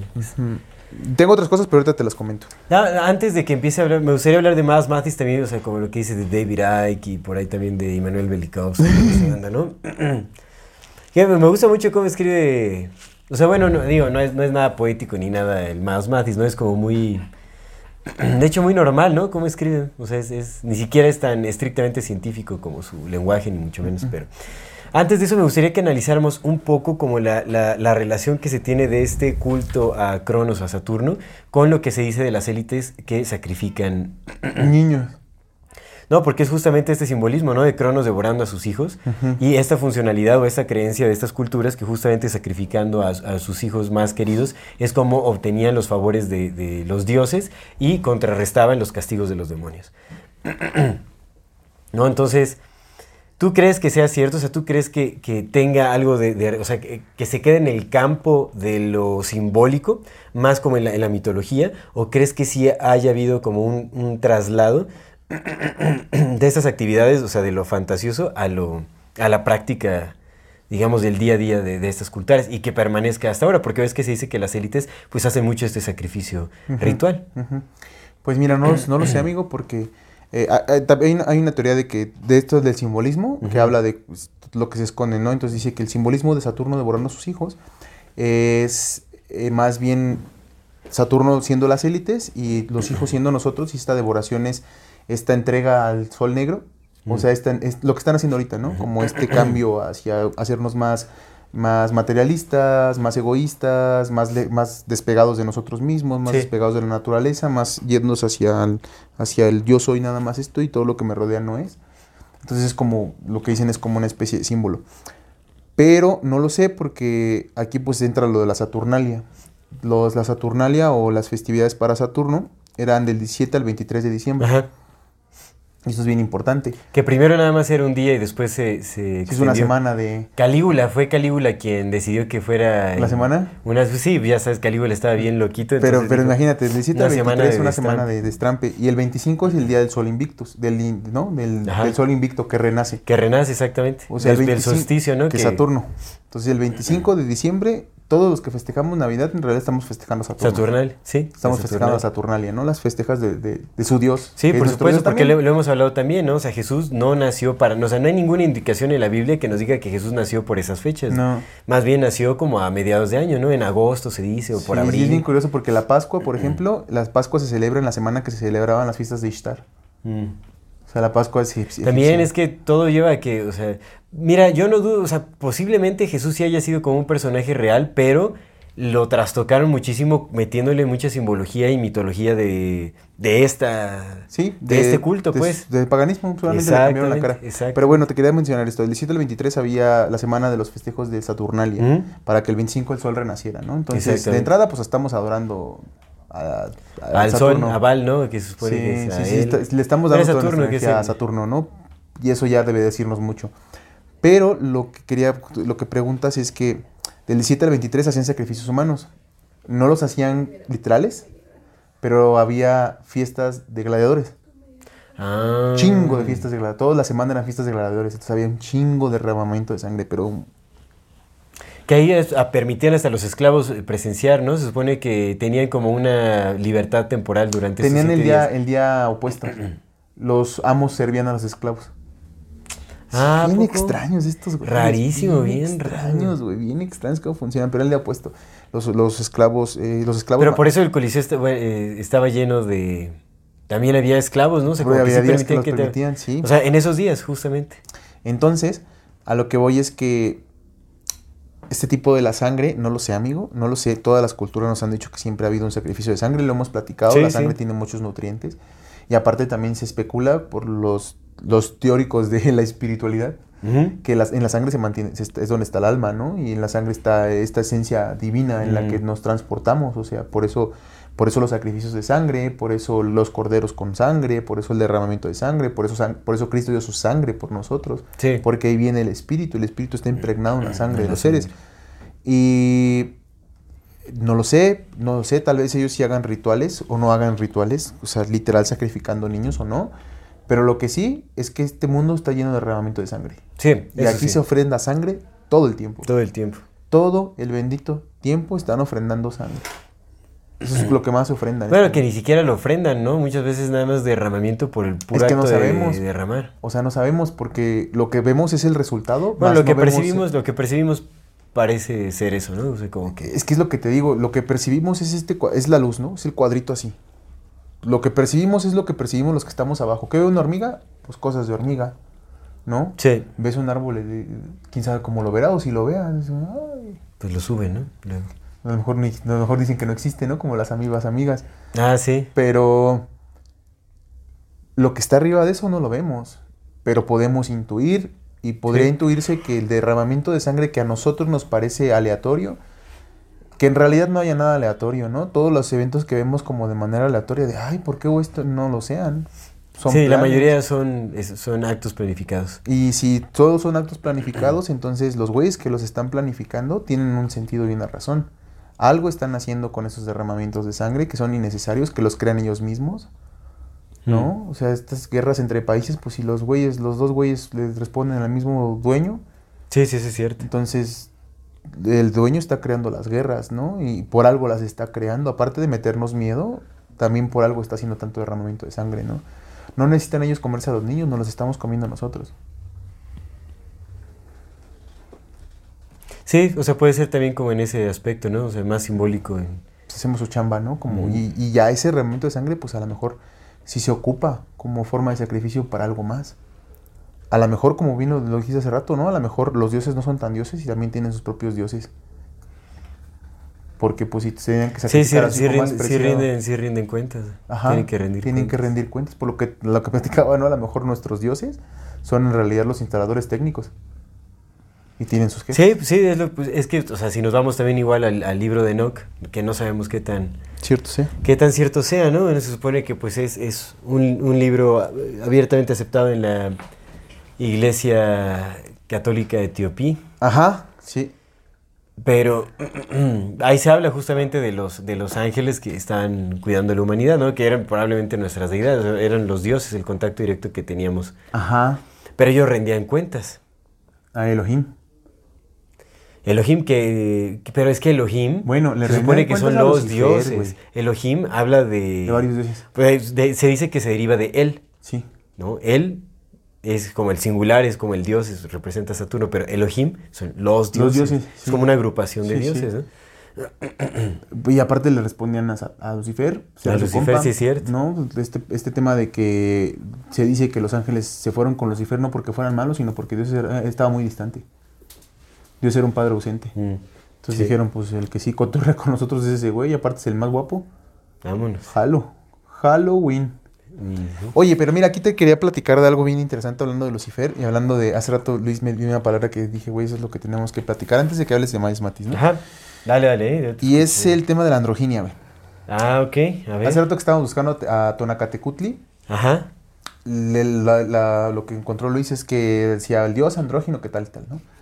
Y los ángeles son andróginos. Sí. Y Dios, por lo que podríamos eh, interpretar y por lo que se dicen, también es andrógino, Sí. ¿no? La, esta interpretación de Saturno es el símbolo que le dieron, pero en realidad la Biblia nunca dice que Dios, ¿sabes? Que Dios sea hombre, ni. Sí, o sea, en realidad. Son, es- ser andróginos, son seres andróginos. Se le da como una cualidad masculina, pero en realidad no, No. no hay nada que determine ni su forma ni nada. Se supone que pues no tiene forma, es... Son pero está ser todos. ¿no? Como los ángeles, como Sí, todos sí. estos güeyes, como los dioses mismos, ¿no? Seres andróginos. Claro, claro. Que así mismo se pueden hacer. Entonces, dentro de este blog que, blog que encontré, me puse a leer otros de sus, de sus ensayos que tiene que están interesantes y justamente hablaba de, de que el, el- como parte de la agenda lo que nos están llevando es a la androginia, pero la androginia en muchos aspectos. Sí. No solo la androginia sexual, sino a la androginia, considerado la androginia como esta no división. Y la hablaba como, este compa lo analiza Mm. desde el punto de vista de la alquimia, pero una alquimia social, ¿Qué, güey. qué, compa? El que es de este blog que te digo, que no lo quiero decir el blog porque pues lo voy a dar recomendaciones. Ah, ok. Pero lo voy a dejar, lo vamos a dejar acá. Te das cuenta que este compa habla de una, de una alquimia, pero ya una alquimia social, güey. Ya no una alquimia de magia, sino una alquimia, eh, sí espiritual, pero social, güey. Sol, solve coagula, Ajá. ¿no? Es, de- disuelve y, unifica. Y unifica. Entonces lo que dice este compa es que es lo que están haciendo. Disuelve, disuélvelos, ¿no? Deja que dejen de creer en propiedad privada, que dejen de creer en diferenciación, que dejen de creer en personalidad, que dejen de creer en, unas, en, en independencia, ¿no? En ciertas cosas.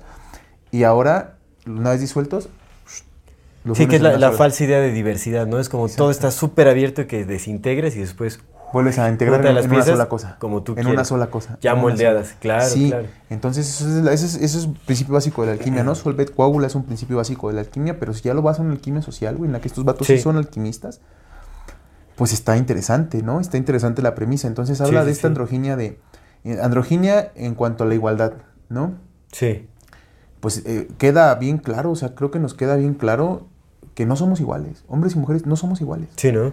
Tenemos los, los mismos derechos, por supuesto, y la misma capacidad de ser respetados y hacernos respetar, y las mismas Sí, por responsabilidades, sí, por supuesto. Valemos lo mismo también, Sí. pero no, no somos iguales, güey. No, pues tenemos No muchas diferencias, por somos supuesto. iguales. Contextuales, biológicas, o sea, por, por No donde somos quieras. iguales, carnal. No somos iguales. Ninguno es mejor ni peor que el otro. Somos distintos, somos compañeros, somos hermanos, pero no somos iguales. Sí. Y lo que busca el mundo es hacernos iguales. Sí, no es nuestra. Sí, hacernos andróginos, que no haya diferencia. ¿Qué eres? Soy. Pues vemos que, o sea, todo eso. Todo en eso esa parte, ¿no? La androginia económica, socialismo. Que es bien Es como curioso, una uniformización ¿Sí de sabías, todo, tú, ¿no? ¿Sí sabías tú que en América Latina, 13 países de América Latina, la mayor parte de los países de América Latina tienen ahorita gobiernos de izquierda, güey? ¿Qué porcentaje? El mayor parte, ahorita lo buscamos si quieres saber, de una vez. Bueno, los nacionalistas, sí, ¿no?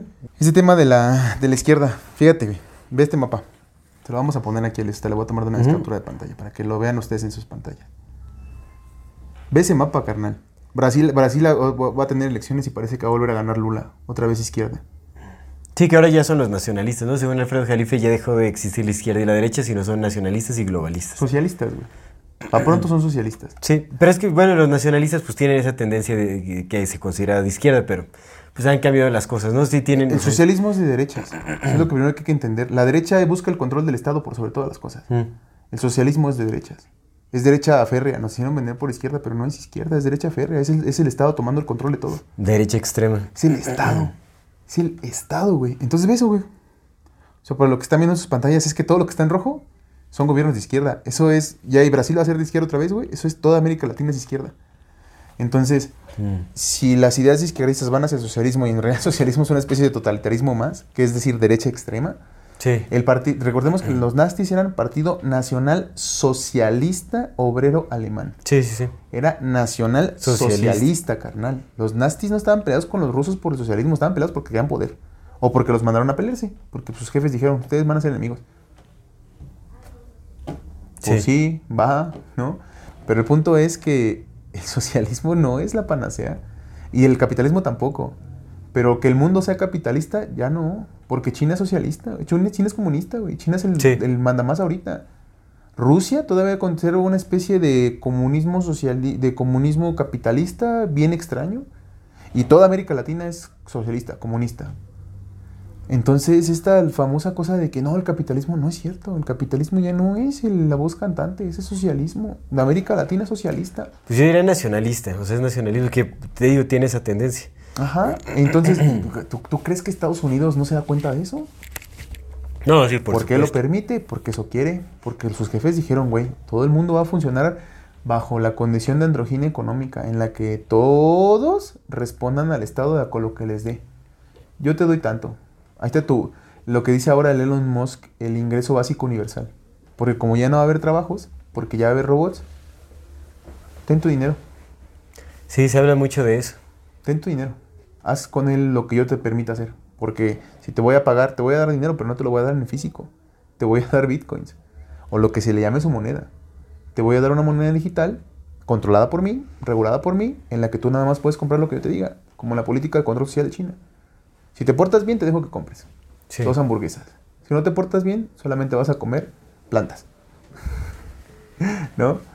Entonces es otro tipo de Yo estoy androginia. bien con mis La androginia económica, ¿no? La androginia económica, la androginia social de la igualdad, la androginia política, en la que todos somos una, y la androginia sexual, por supuesto. Sí, la uniformización de Por todo. supuesto, la androginia sexual. Cero distinciones hombres y mujeres.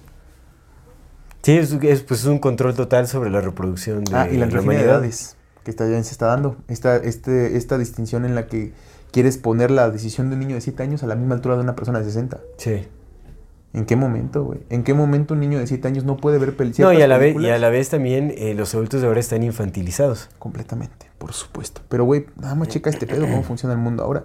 ¿En qué momento un niño de 7 años les, no les permites ver ciertas películas por amor y por respeto? Sí. Pero puede decidir empezar su transición desde esa edad, güey. Sí, no, es... es- No mames, güey.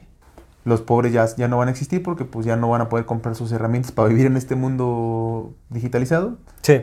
¿No? Y pues ya tampoco te preocupes porque el mundo se está acabando. Mira, tienes este mundo bien bonito, lleno de colores. Juega. Juega. Sí, son puros estímulos, en realidad, Sí, puros güey. estímulos artificiales. Sí, carnal. Que eso sí lo hemos hablado, ¿no? O sea, pues la, la aspiración de las élites al establecer un orden mundial es justamente la uniformización de todo, porque así lo puedes controlar. Sí. Ya no hay cosas que salgan fuera de... Y que los pinches control. monos ya dejen de ser inservibles y ahora sí tener cosas que sí te sirvan como robots. Sí, que es lo que hemos hablado, ¿no? Ahora esta nueva cifra que nos dan de... eh, 8 mil millones. arriba de 8 mil millones de, de personas en, en la Tierra, no lo sé, ¿eh? Yo sí, yo estoy muy escéptico con esa cifra, Sí. porque, no, o sea, también se supo, o sea, bueno.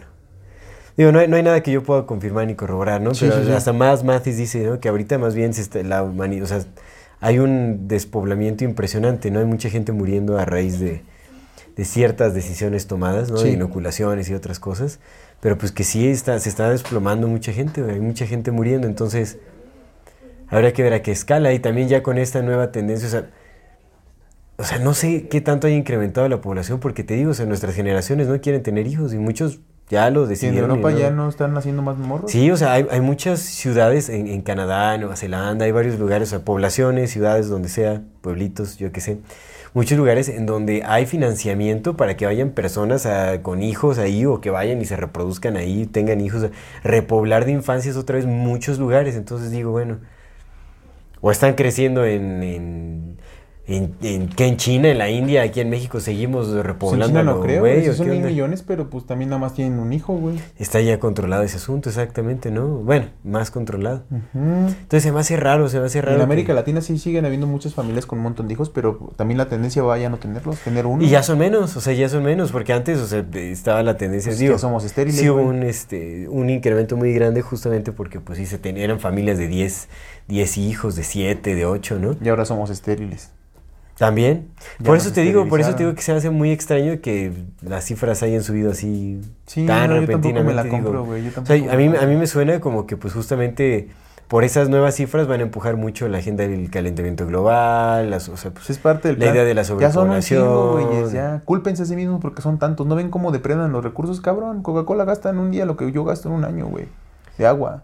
Sí. Eso es mamón, güey. Sí, Apenas escuché una No, en más, radio más. que decía... Más, eh, "Baña- más, Báñate mucho con más, una carnal". cubeta, lávate los dientes y cierra el agua. Y le dije al señor del taxi, le digo, ¿no se le hace una mamada? Que nos echen la culpa a nosotros. Sí. Cuando Coca-Cola se gasta lo mismo que yo me gasto en un, en, en un año, ese güey se lo gastan en un día. Sí, que es una, es una mentadísima de madre. O sea, no quiere decir que despilfarremos agua porque, pues, digo, al final sí nos afecta, ¿no? O Chingados sea, nosotros. no- nos, nos este, limita el suministro de agua y todo. O sea, sí hay, sí hay que respetar y cuidar los recursos, pero hay que entender que, el- o sea, la, la mayor responsabilidad no, ni siquiera viene de nosotros, ¿no? Viene de esas grandes empresas que tienen un pésimo manejo de recursos. Sí. Y obviamente nuestra responsabilidad también yace en si consumimos y promovemos lo que están haciendo o no.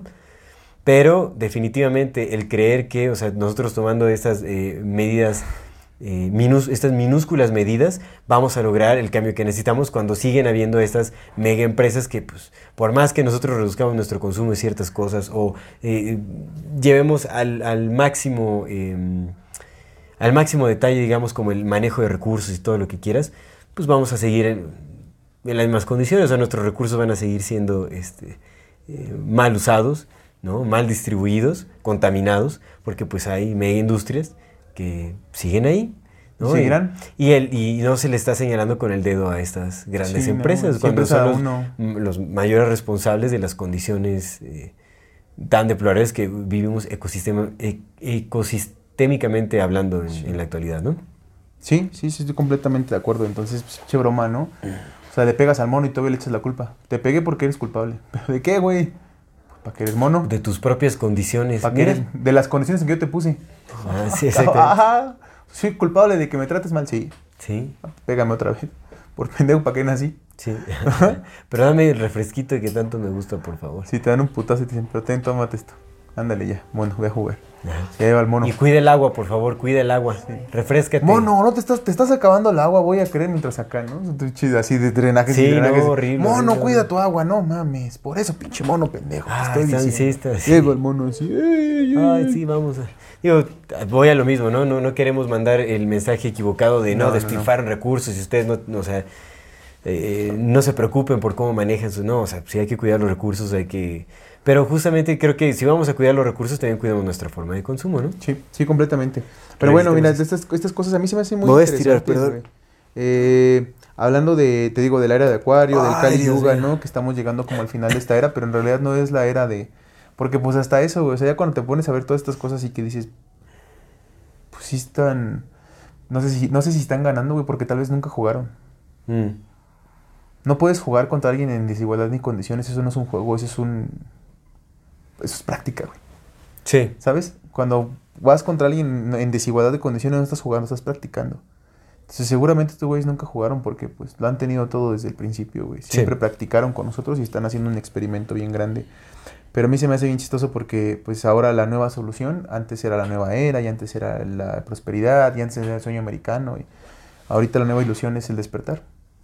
No Sí, te es- preocupes, ya estamos despertando. Esta es la era del cambio, es la era de Acuario. Y no tienes que hacer absolutamente nada porque las energías cósmicas se encargarán de poner todo en su lugar. Manifiesta y déjaselo al universo. Descansa, estamos ganando. Vamos a elevarnos a la 8D. Ahora vamos a ser seres Tú, oh gran ser de luz, reposa en tranquilidad. estelar. Hijo de, de- de- de los pleiadianos, ¿no? Exactamente. Nuestros Tú, hermanos mayores sí. vendrán y nos rescatarán y cuidan de nosotros desde Suéltalo, los cielos. tú tranquilo, todo va a estar bien, estamos ganando. Güey, no seas mamón, carnal. No seas mamón, güey. Sí, sí, este es no muy estamos triste. ganando, nunca jugamos, güey. Somos su pinche campo de práctica. Experimentan en nosotros. Un día dicen, a ver, ¿qué hacen los putos monos con esto? ¿Sabes? Ah, mira. Lo que saben. Lo anotan, ¿no? Su pinche registro de, de 10.000 años De en- monerías. De monerías. El mono le das esto y hace esto. A ver, dale el pinche mono ahorita, madre. El mono le das esto y hace esto. Pues sí es lo que se esperaba. Seguro el mono va a ahora to- todas estas este, empresas de streaming, ¿no? Son como, supongo, eh, ¿cómo se llama? Eh, herramientas de registro para ver qué es lo que estamos consumiendo. Ahí, ahí determinan muchas tendencias. Todo, las la redes sociales, güey. Nosotros le estamos dando la información, Sí, todo, todo eso Nosotros ya digitalizado. Ahora, déjame nada más hablar un poco de, de Ahora sí, por. Mathis, porque él tiene como Por una favor. hipótesis muy interesante sobre los orígenes de la humanidad, sobre nuestra relación con Saturno, etcétera. Esto empieza en un paper que habla del Holy Grail o de la mm, el El- cáliz Del Santo Grial. el Santo Grial, sí, el cáliz. El Santo Grial. También es un cáliz. Es un cáliz, ¿no? Sí, el claro. Santo Grial.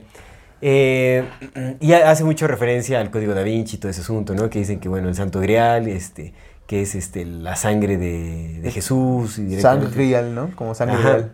Pero en realidad, lo, o sea, dice que por ahí va, pero no del todo. O sea, que en realidad a lo que, lo que esconde el, esto, el Santo Grial, es más bien la lista, es una lista eh, que eh, esconde como el linaje de las élites. El linaje que va hasta tiempos, hasta miles y miles de años, ¿no? O sea, es como la historia de las élites, básicamente. Y que por ende, o sea, esconde la, la historia de la humanidad, ¿no? Porque cuando sabes eh, cuál es el origen de las élites, que fueron los fundadores de la humanidad, pues obviamente vas a conocer cómo comenzó eh, la historia humana. Entonces dice que eso es el verdadero, eh, lo, lo que esconde. Y bueno, empieza como a desarrollar este paper y entonces dice que él no descarta por completo esta teoría de que nosotros tengamos orígenes extraterrestres, ¿no? Ahora, él desmiente mucho a David Icke, también a Immanuel Velikovsky, también a este cuate que leí del, del- del mito de Saturno de este David eh, Talbot, por ejemplo. Dice que pues ellos también son como agentes de, o sea, pues trabajan para la CIA y sí hace una relación de... Apellidos y eso. Pues de, de quiénes son sus padres, de, de relaciones con, con agencias militares y todo asunto que dices, ok, bueno, sí, tiene sentido.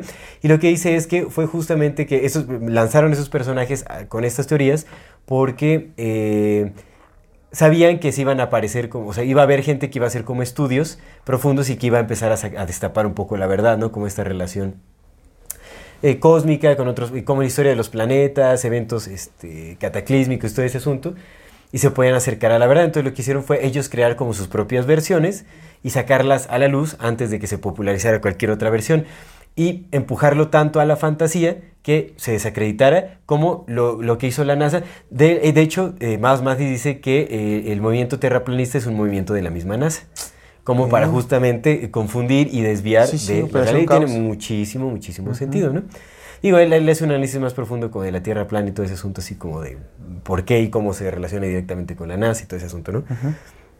Entonces dice que él no descarta eh, esta idea de que nosotros sí eh, tengamos como orígenes extraterrestres, pero él critica mucho a David Icke, su teoría del holograma y todo ese asunto, ¿no? Porque dice que lo que quiere hacer David Icke es justamente eh, mandar a las élites a Saturno, ¿no? Decirnos que estos extraterrestres están en otros lados y controlados desde otro lado, cuando en realidad las élites están aquí. Las élites son humanos, que probablemente vengan de otro lado, sí, pero que son humanos y que sí son eh, confrontables, sí se pueden vencer, están aquí y se pueden identificar. ¿No? Y lo que hacen todas estas teorías es colocarlos en otro lado. Ya. ¿no? Y es como alejarlos de nuestra posibilidad de interacción para poderlos derrocar. ¿no? O sea, por eso me gusta más más porque él dice, sí podemos derrocarlos y hay que darles con todo y los vamos a destapar y no son tan inteligentes y no son tan así, o sea, sí podemos Ojalá, encontrar. ojalá que sí. O sea, este paper está muy bueno, ¿no? Mira, en eso sí lo voy a creer más, Matis. porque yo también quiero esperanza, güey. No mames, Exactamente, ya, sí, Ya no sí, creo sí. nada, pero dame una. Sí. Dame algo para agarrarme una pinche Y tabla. bueno, lo que él dice es que eh, él lanza su, su hipótesis. Dice, mira, voy a lanzar esta hipótesis. Dice, puedo equivocarme, pero no me importa, ¿no? O sea, pues es una especulación. que equivocarme, pero no. Dice, eso es una especulación y pues no pasa nada si Ah, me bueno. equivoco, ¿no? O sea, igual ya o sea, es lo que él dice, ¿no? Yo me animo a, a decir todo como lo voy estudiando, como lo voy intuyendo y, y ahí lo lanzo, ¿no? Si es especulación y me equivoco, pues no pasa nada. Pero ahí va. Él dice que eh, relaciona los orígenes de la humanidad. Dice, bueno, dice que algo que le dio también una pista y que lo, lo llevó como a, a, este, a, eh, a darle más peso como a su intuición fue cuando lanzaron la película de Prometeo. ¿no? En donde pues se admite mucho, o sea, pues es- recalca mucho como Pues lo de los sumerios. Scott. Y dice, pues es que Hollywood lanza ciertas cosillas ahí también como para...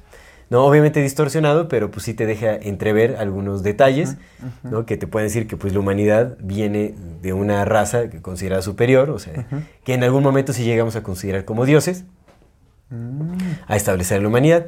Dice que muy posiblemente esta eh, raza o estas élites vienen de Saturno. Dice, ¿por qué? Porque Saturno eh, comparte muchas cualidades con la Tierra. A diferencia de lo que nos dice la NASA, dice que pues hay muchos detalles que dice la NASA, como que pues está a una temperatura de menos 235 grados Celsius y todo ese asunto, o sea, básicamente capas de hielo súper gruesas y todo el asunto, o sea, que es un país, un país, que es un, es un planeta, es un planeta Otros muy cinco frío. minutos de siesta.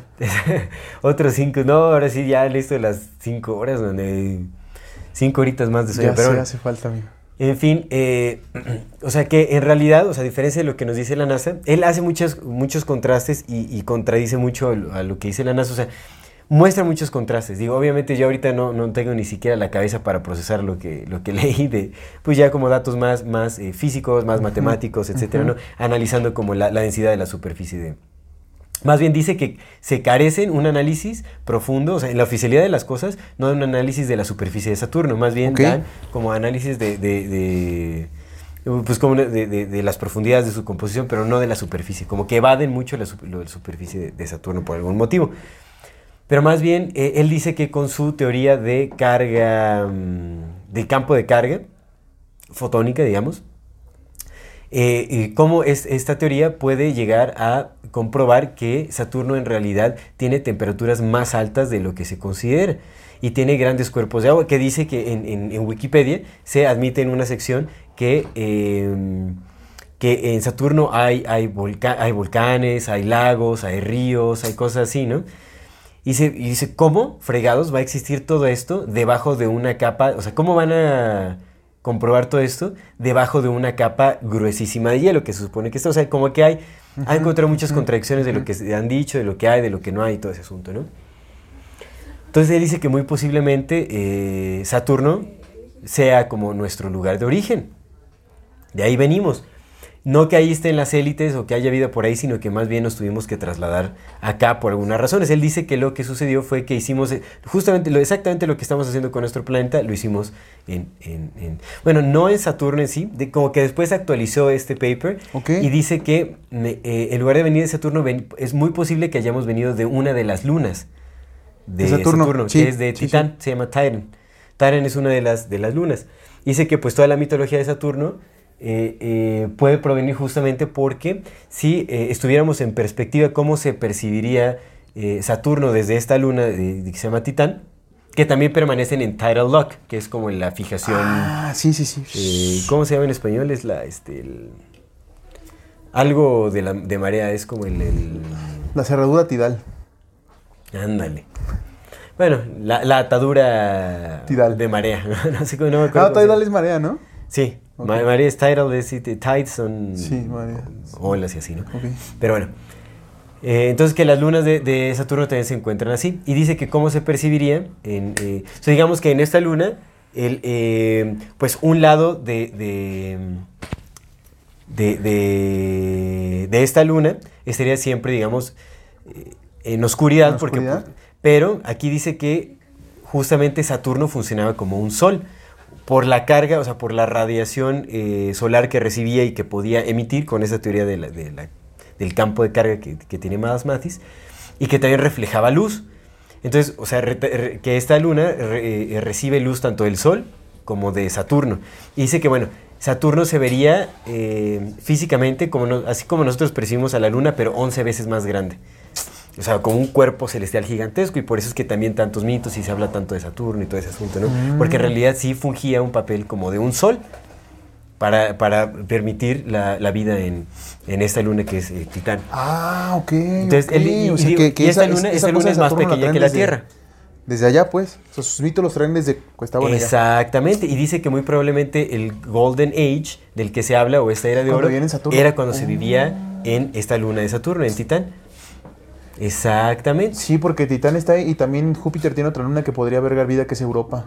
Ah, también, exactamente. Sí. Pero que hay, hay características muy similares que tiene esta, esta, Con Titán, sí. esta luna con la Tierra. Aparte son enormes, las lunas de, Júpiter son, digo, de Saturno, De son, Saturno. son enormes, sí. Entonces dice que eh, no, o sea, nosotros somos los extraterrestres, en realidad.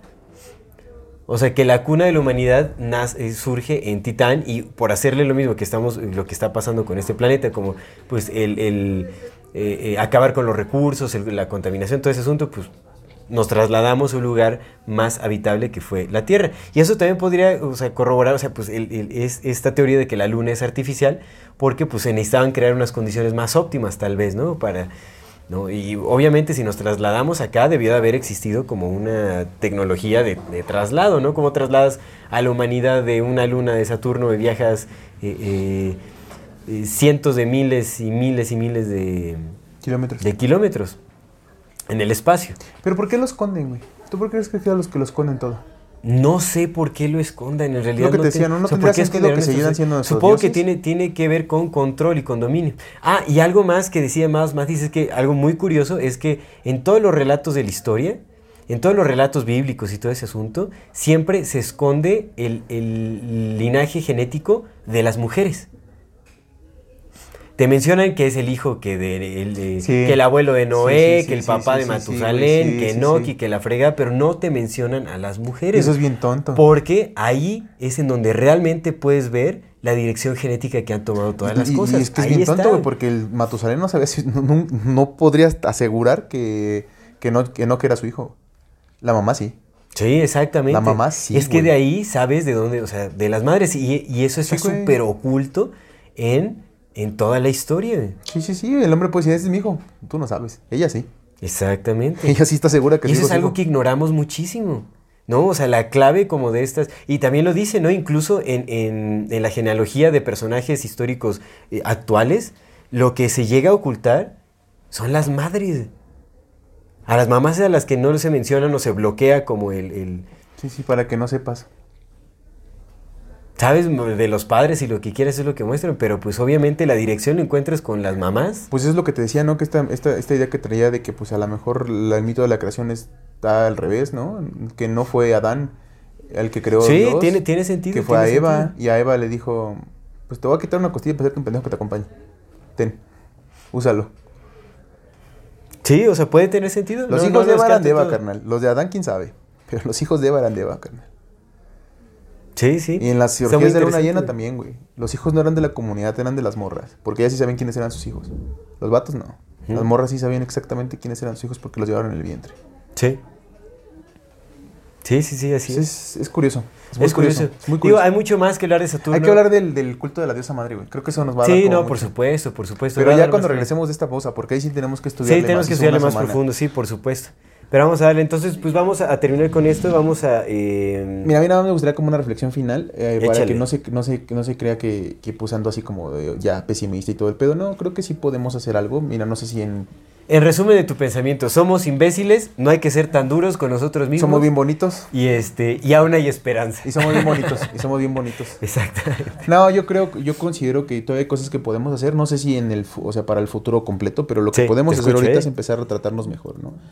Empezar a tratarnos mejor, empezar a ser más compasivos, empezar a ser más entendibles, saber que pues todos estamos engañados, que aquí nadie es mejor que nadie, pero tampoco nadie es peor que nadie.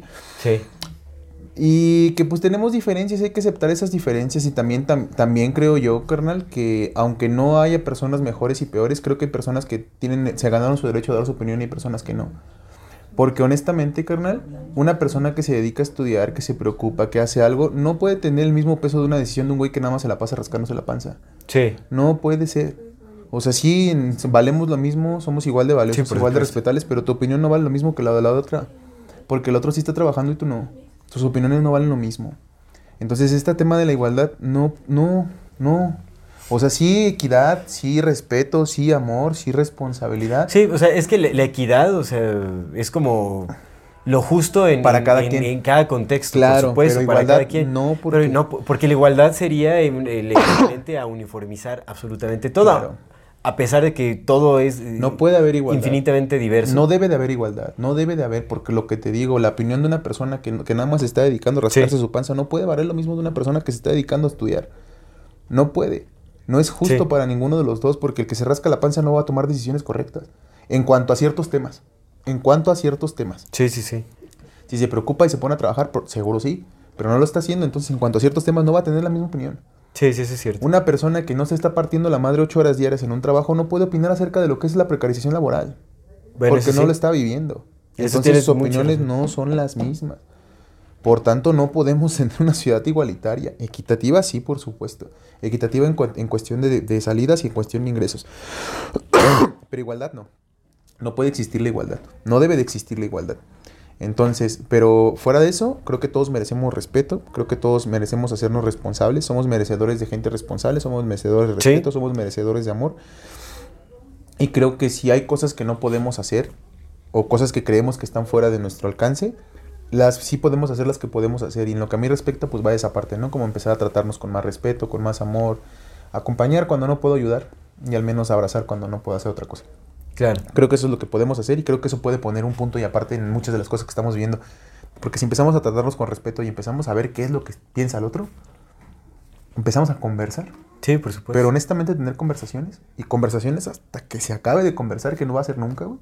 Y conversar y conversar y conversar y con eso pues crear y construir Pues creo que de los primeros actos de amor que puede haber, eh, que pueden hacer de uno es el respeto. el respeto. El respeto, la consideración hacia Sí, El otro, la otra, Entonces, creo que yo que eso es lo que podemos hacer y eso es lo que podemos hacer ya en este momento inmediatamente, ¿no? Reconciliarte con quien estés peleado, pedirle perdón a quien tengas que pedirle perdón, seas hombre o seas mujer, que se te olvide si eres hombre o eres mujer y pedir disculpas cuando, cuando ofrecer disculpas cuando tengas, sabes que tienes que ofrecer disculpas. Sí. Y si no lo sabes porque estás muy metida en ti, pues tratar de salirte de ti un ratito y empezar a ver cómo vive el otro. Claro, claro.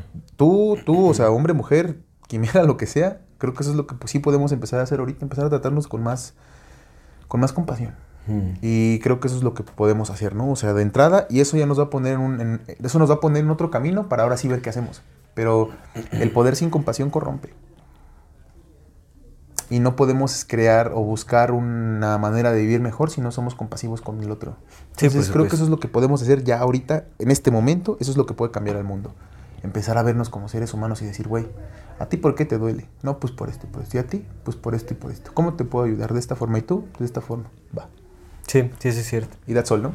Claro, tienes, tienes toda la razón. Y también, pues es que todo regresa también a la responsabilidad, ¿no? Siempre es con la responsabilidad. Y ya sabes que está el, el dicho del buen este, tío Ben. Ah, claro. No, Con- de- con de- todo poder llega una gran responsabilidad. Pero yo, ¿sabes, sabes que también eh, siento que la frase también podría ser usada si Con toda inviertes. responsabilidad llega un gran poder. Exactamente, cuando te haces responsable es cuando realmente empiezas a adquirir poder sobre tu propia vida. Sí. Ah, eres perro, eh. Eres O sea, perro. es, es que así es, o sea, creo que la responsabilidad sí, blanca, sí. sí te empodera. Sí. Entonces, pues hagámonos responsables. Sí, sí. Ya saben, vámonos. Estoy a- súper a completamente de las- acuerdo con eso. Sí. Sí. tienes mucha razón, güey. Sí, sí, sí, amigo. Gracias. No, no, pues. Gracias. Gracias a ti, hermano, por A el huevo, compartir a siempre. huevo, a huevo. Vámonos a nuestro algo interesante. Mira, mi si- algo interesante es la película de, o de 2001 lo hicieron en el espacio. Yo no la había visto, o sea, sí la había visto, pues, pero no, no lo había hecho como esta, esta comparación del, del cubo, güey, por lo que te decía del cubo. Ajá. Por ejemplo, en la, en la Meca, güey, Ujú. tienen un cubo, un cubo negro. Sí, sí, sí. Y, y la gente baila alrededor del cubo negro. es güey. ¿Qué- rarísimo, ¿Has visto ese video, güey? Sí, es Eso es muy- como... ¿Qué pedo es con ese ritual? sí. güey. Y entonces en la película de 2001 pues, están los monos uh, matando un pinche jabalí porque pues estaban peleando con un jabalí y llega la, la- el monolito, ¿no? Y ahí está, es un cubo, güey. Bueno, es un cubo, es un cubo, no cubo, es un... es un- ¿Qué un rectángulo? ¿Qué es el...? es que no me acuerdo cómo se llaman esas pinches formas. Pero es un cubo o no cubo. Ajá. Es un, es un puto cubo. Ajá. No. Entonces llega el monolito, güey. Se ponen ahí. Ajá. Y. Ay, ay, que nos dan dos minutos, Luis. Ya, está bien. Llega el monolito. Y cuando los monos tocan el monolito es cuando ¡fum! se les despierta la conciencia y empiezan a matarse. Ya, ya, ya Empiezan a matarse, güey. Empiezan a matarse, empiezan a desarrollar este, herramientas, bla, bla, bla, bla. Evoluciona.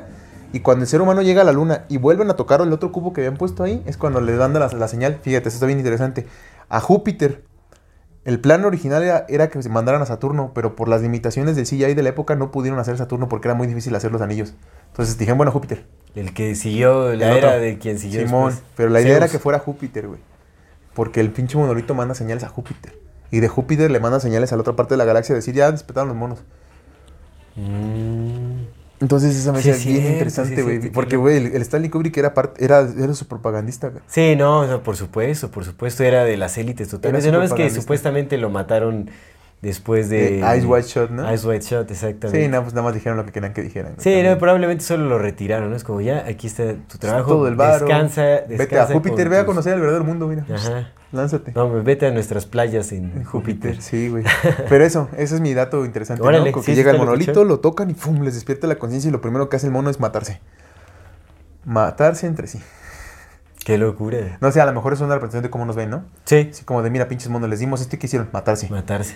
Como esto, es- esto es lo que hacen con su conocimiento. Sí, matarse. Pero pues, güeyes, también no mames, pinches señores élites. Y si nos crearon, pues háganse responsables de nosotros, ¿no? Háganse responsables de nosotros. Ve el pinche cochinero. Oye, una, afeita- una afeitadita que me corten cabello. Bueno, sí nos afeitaron, güey, nos quitaron Sí. todo el pelo. Sí, sí, Somos sí, monos sí, por desnudos. supuesto, monos, de- monos desnudos. Entonces, pues, da, sean más compasivos. Ustedes nos hicieron, somos a imagen y semejanza. La chingadera que estamos aquí es porque también atraen su corazón.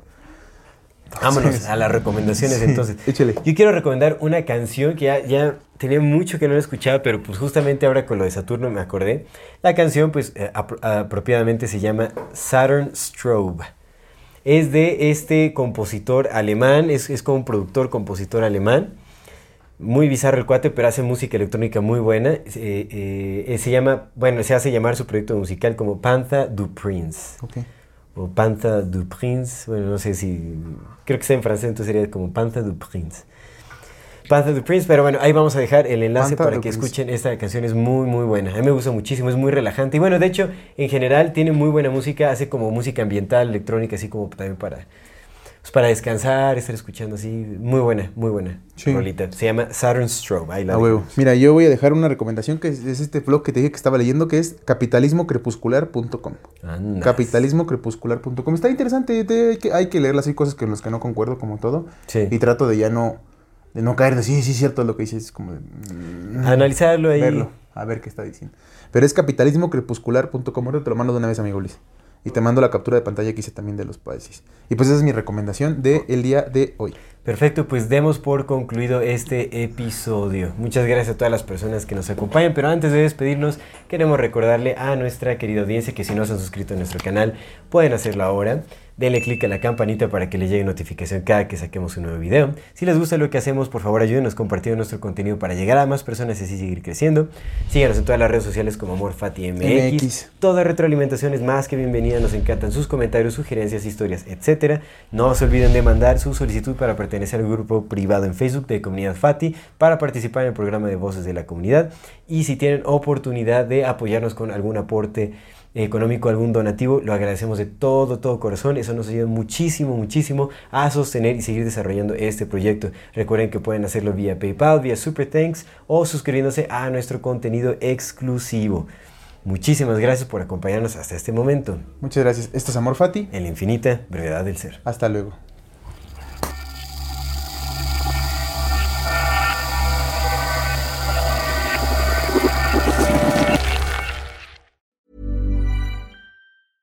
Ever catch yourself eating the same flavorless dinner three days in a row? Dreaming of something better? Well, HelloFresh is your guilt-free dream come true, baby. It's me, Kiki Palmer. Let's wake up those taste buds with hot, juicy pecan-crusted chicken or garlic butter shrimp scampi. Mm. Hello Fresh. Stop dreaming of all the delicious possibilities and dig in at HelloFresh.com. Let's get this dinner party started.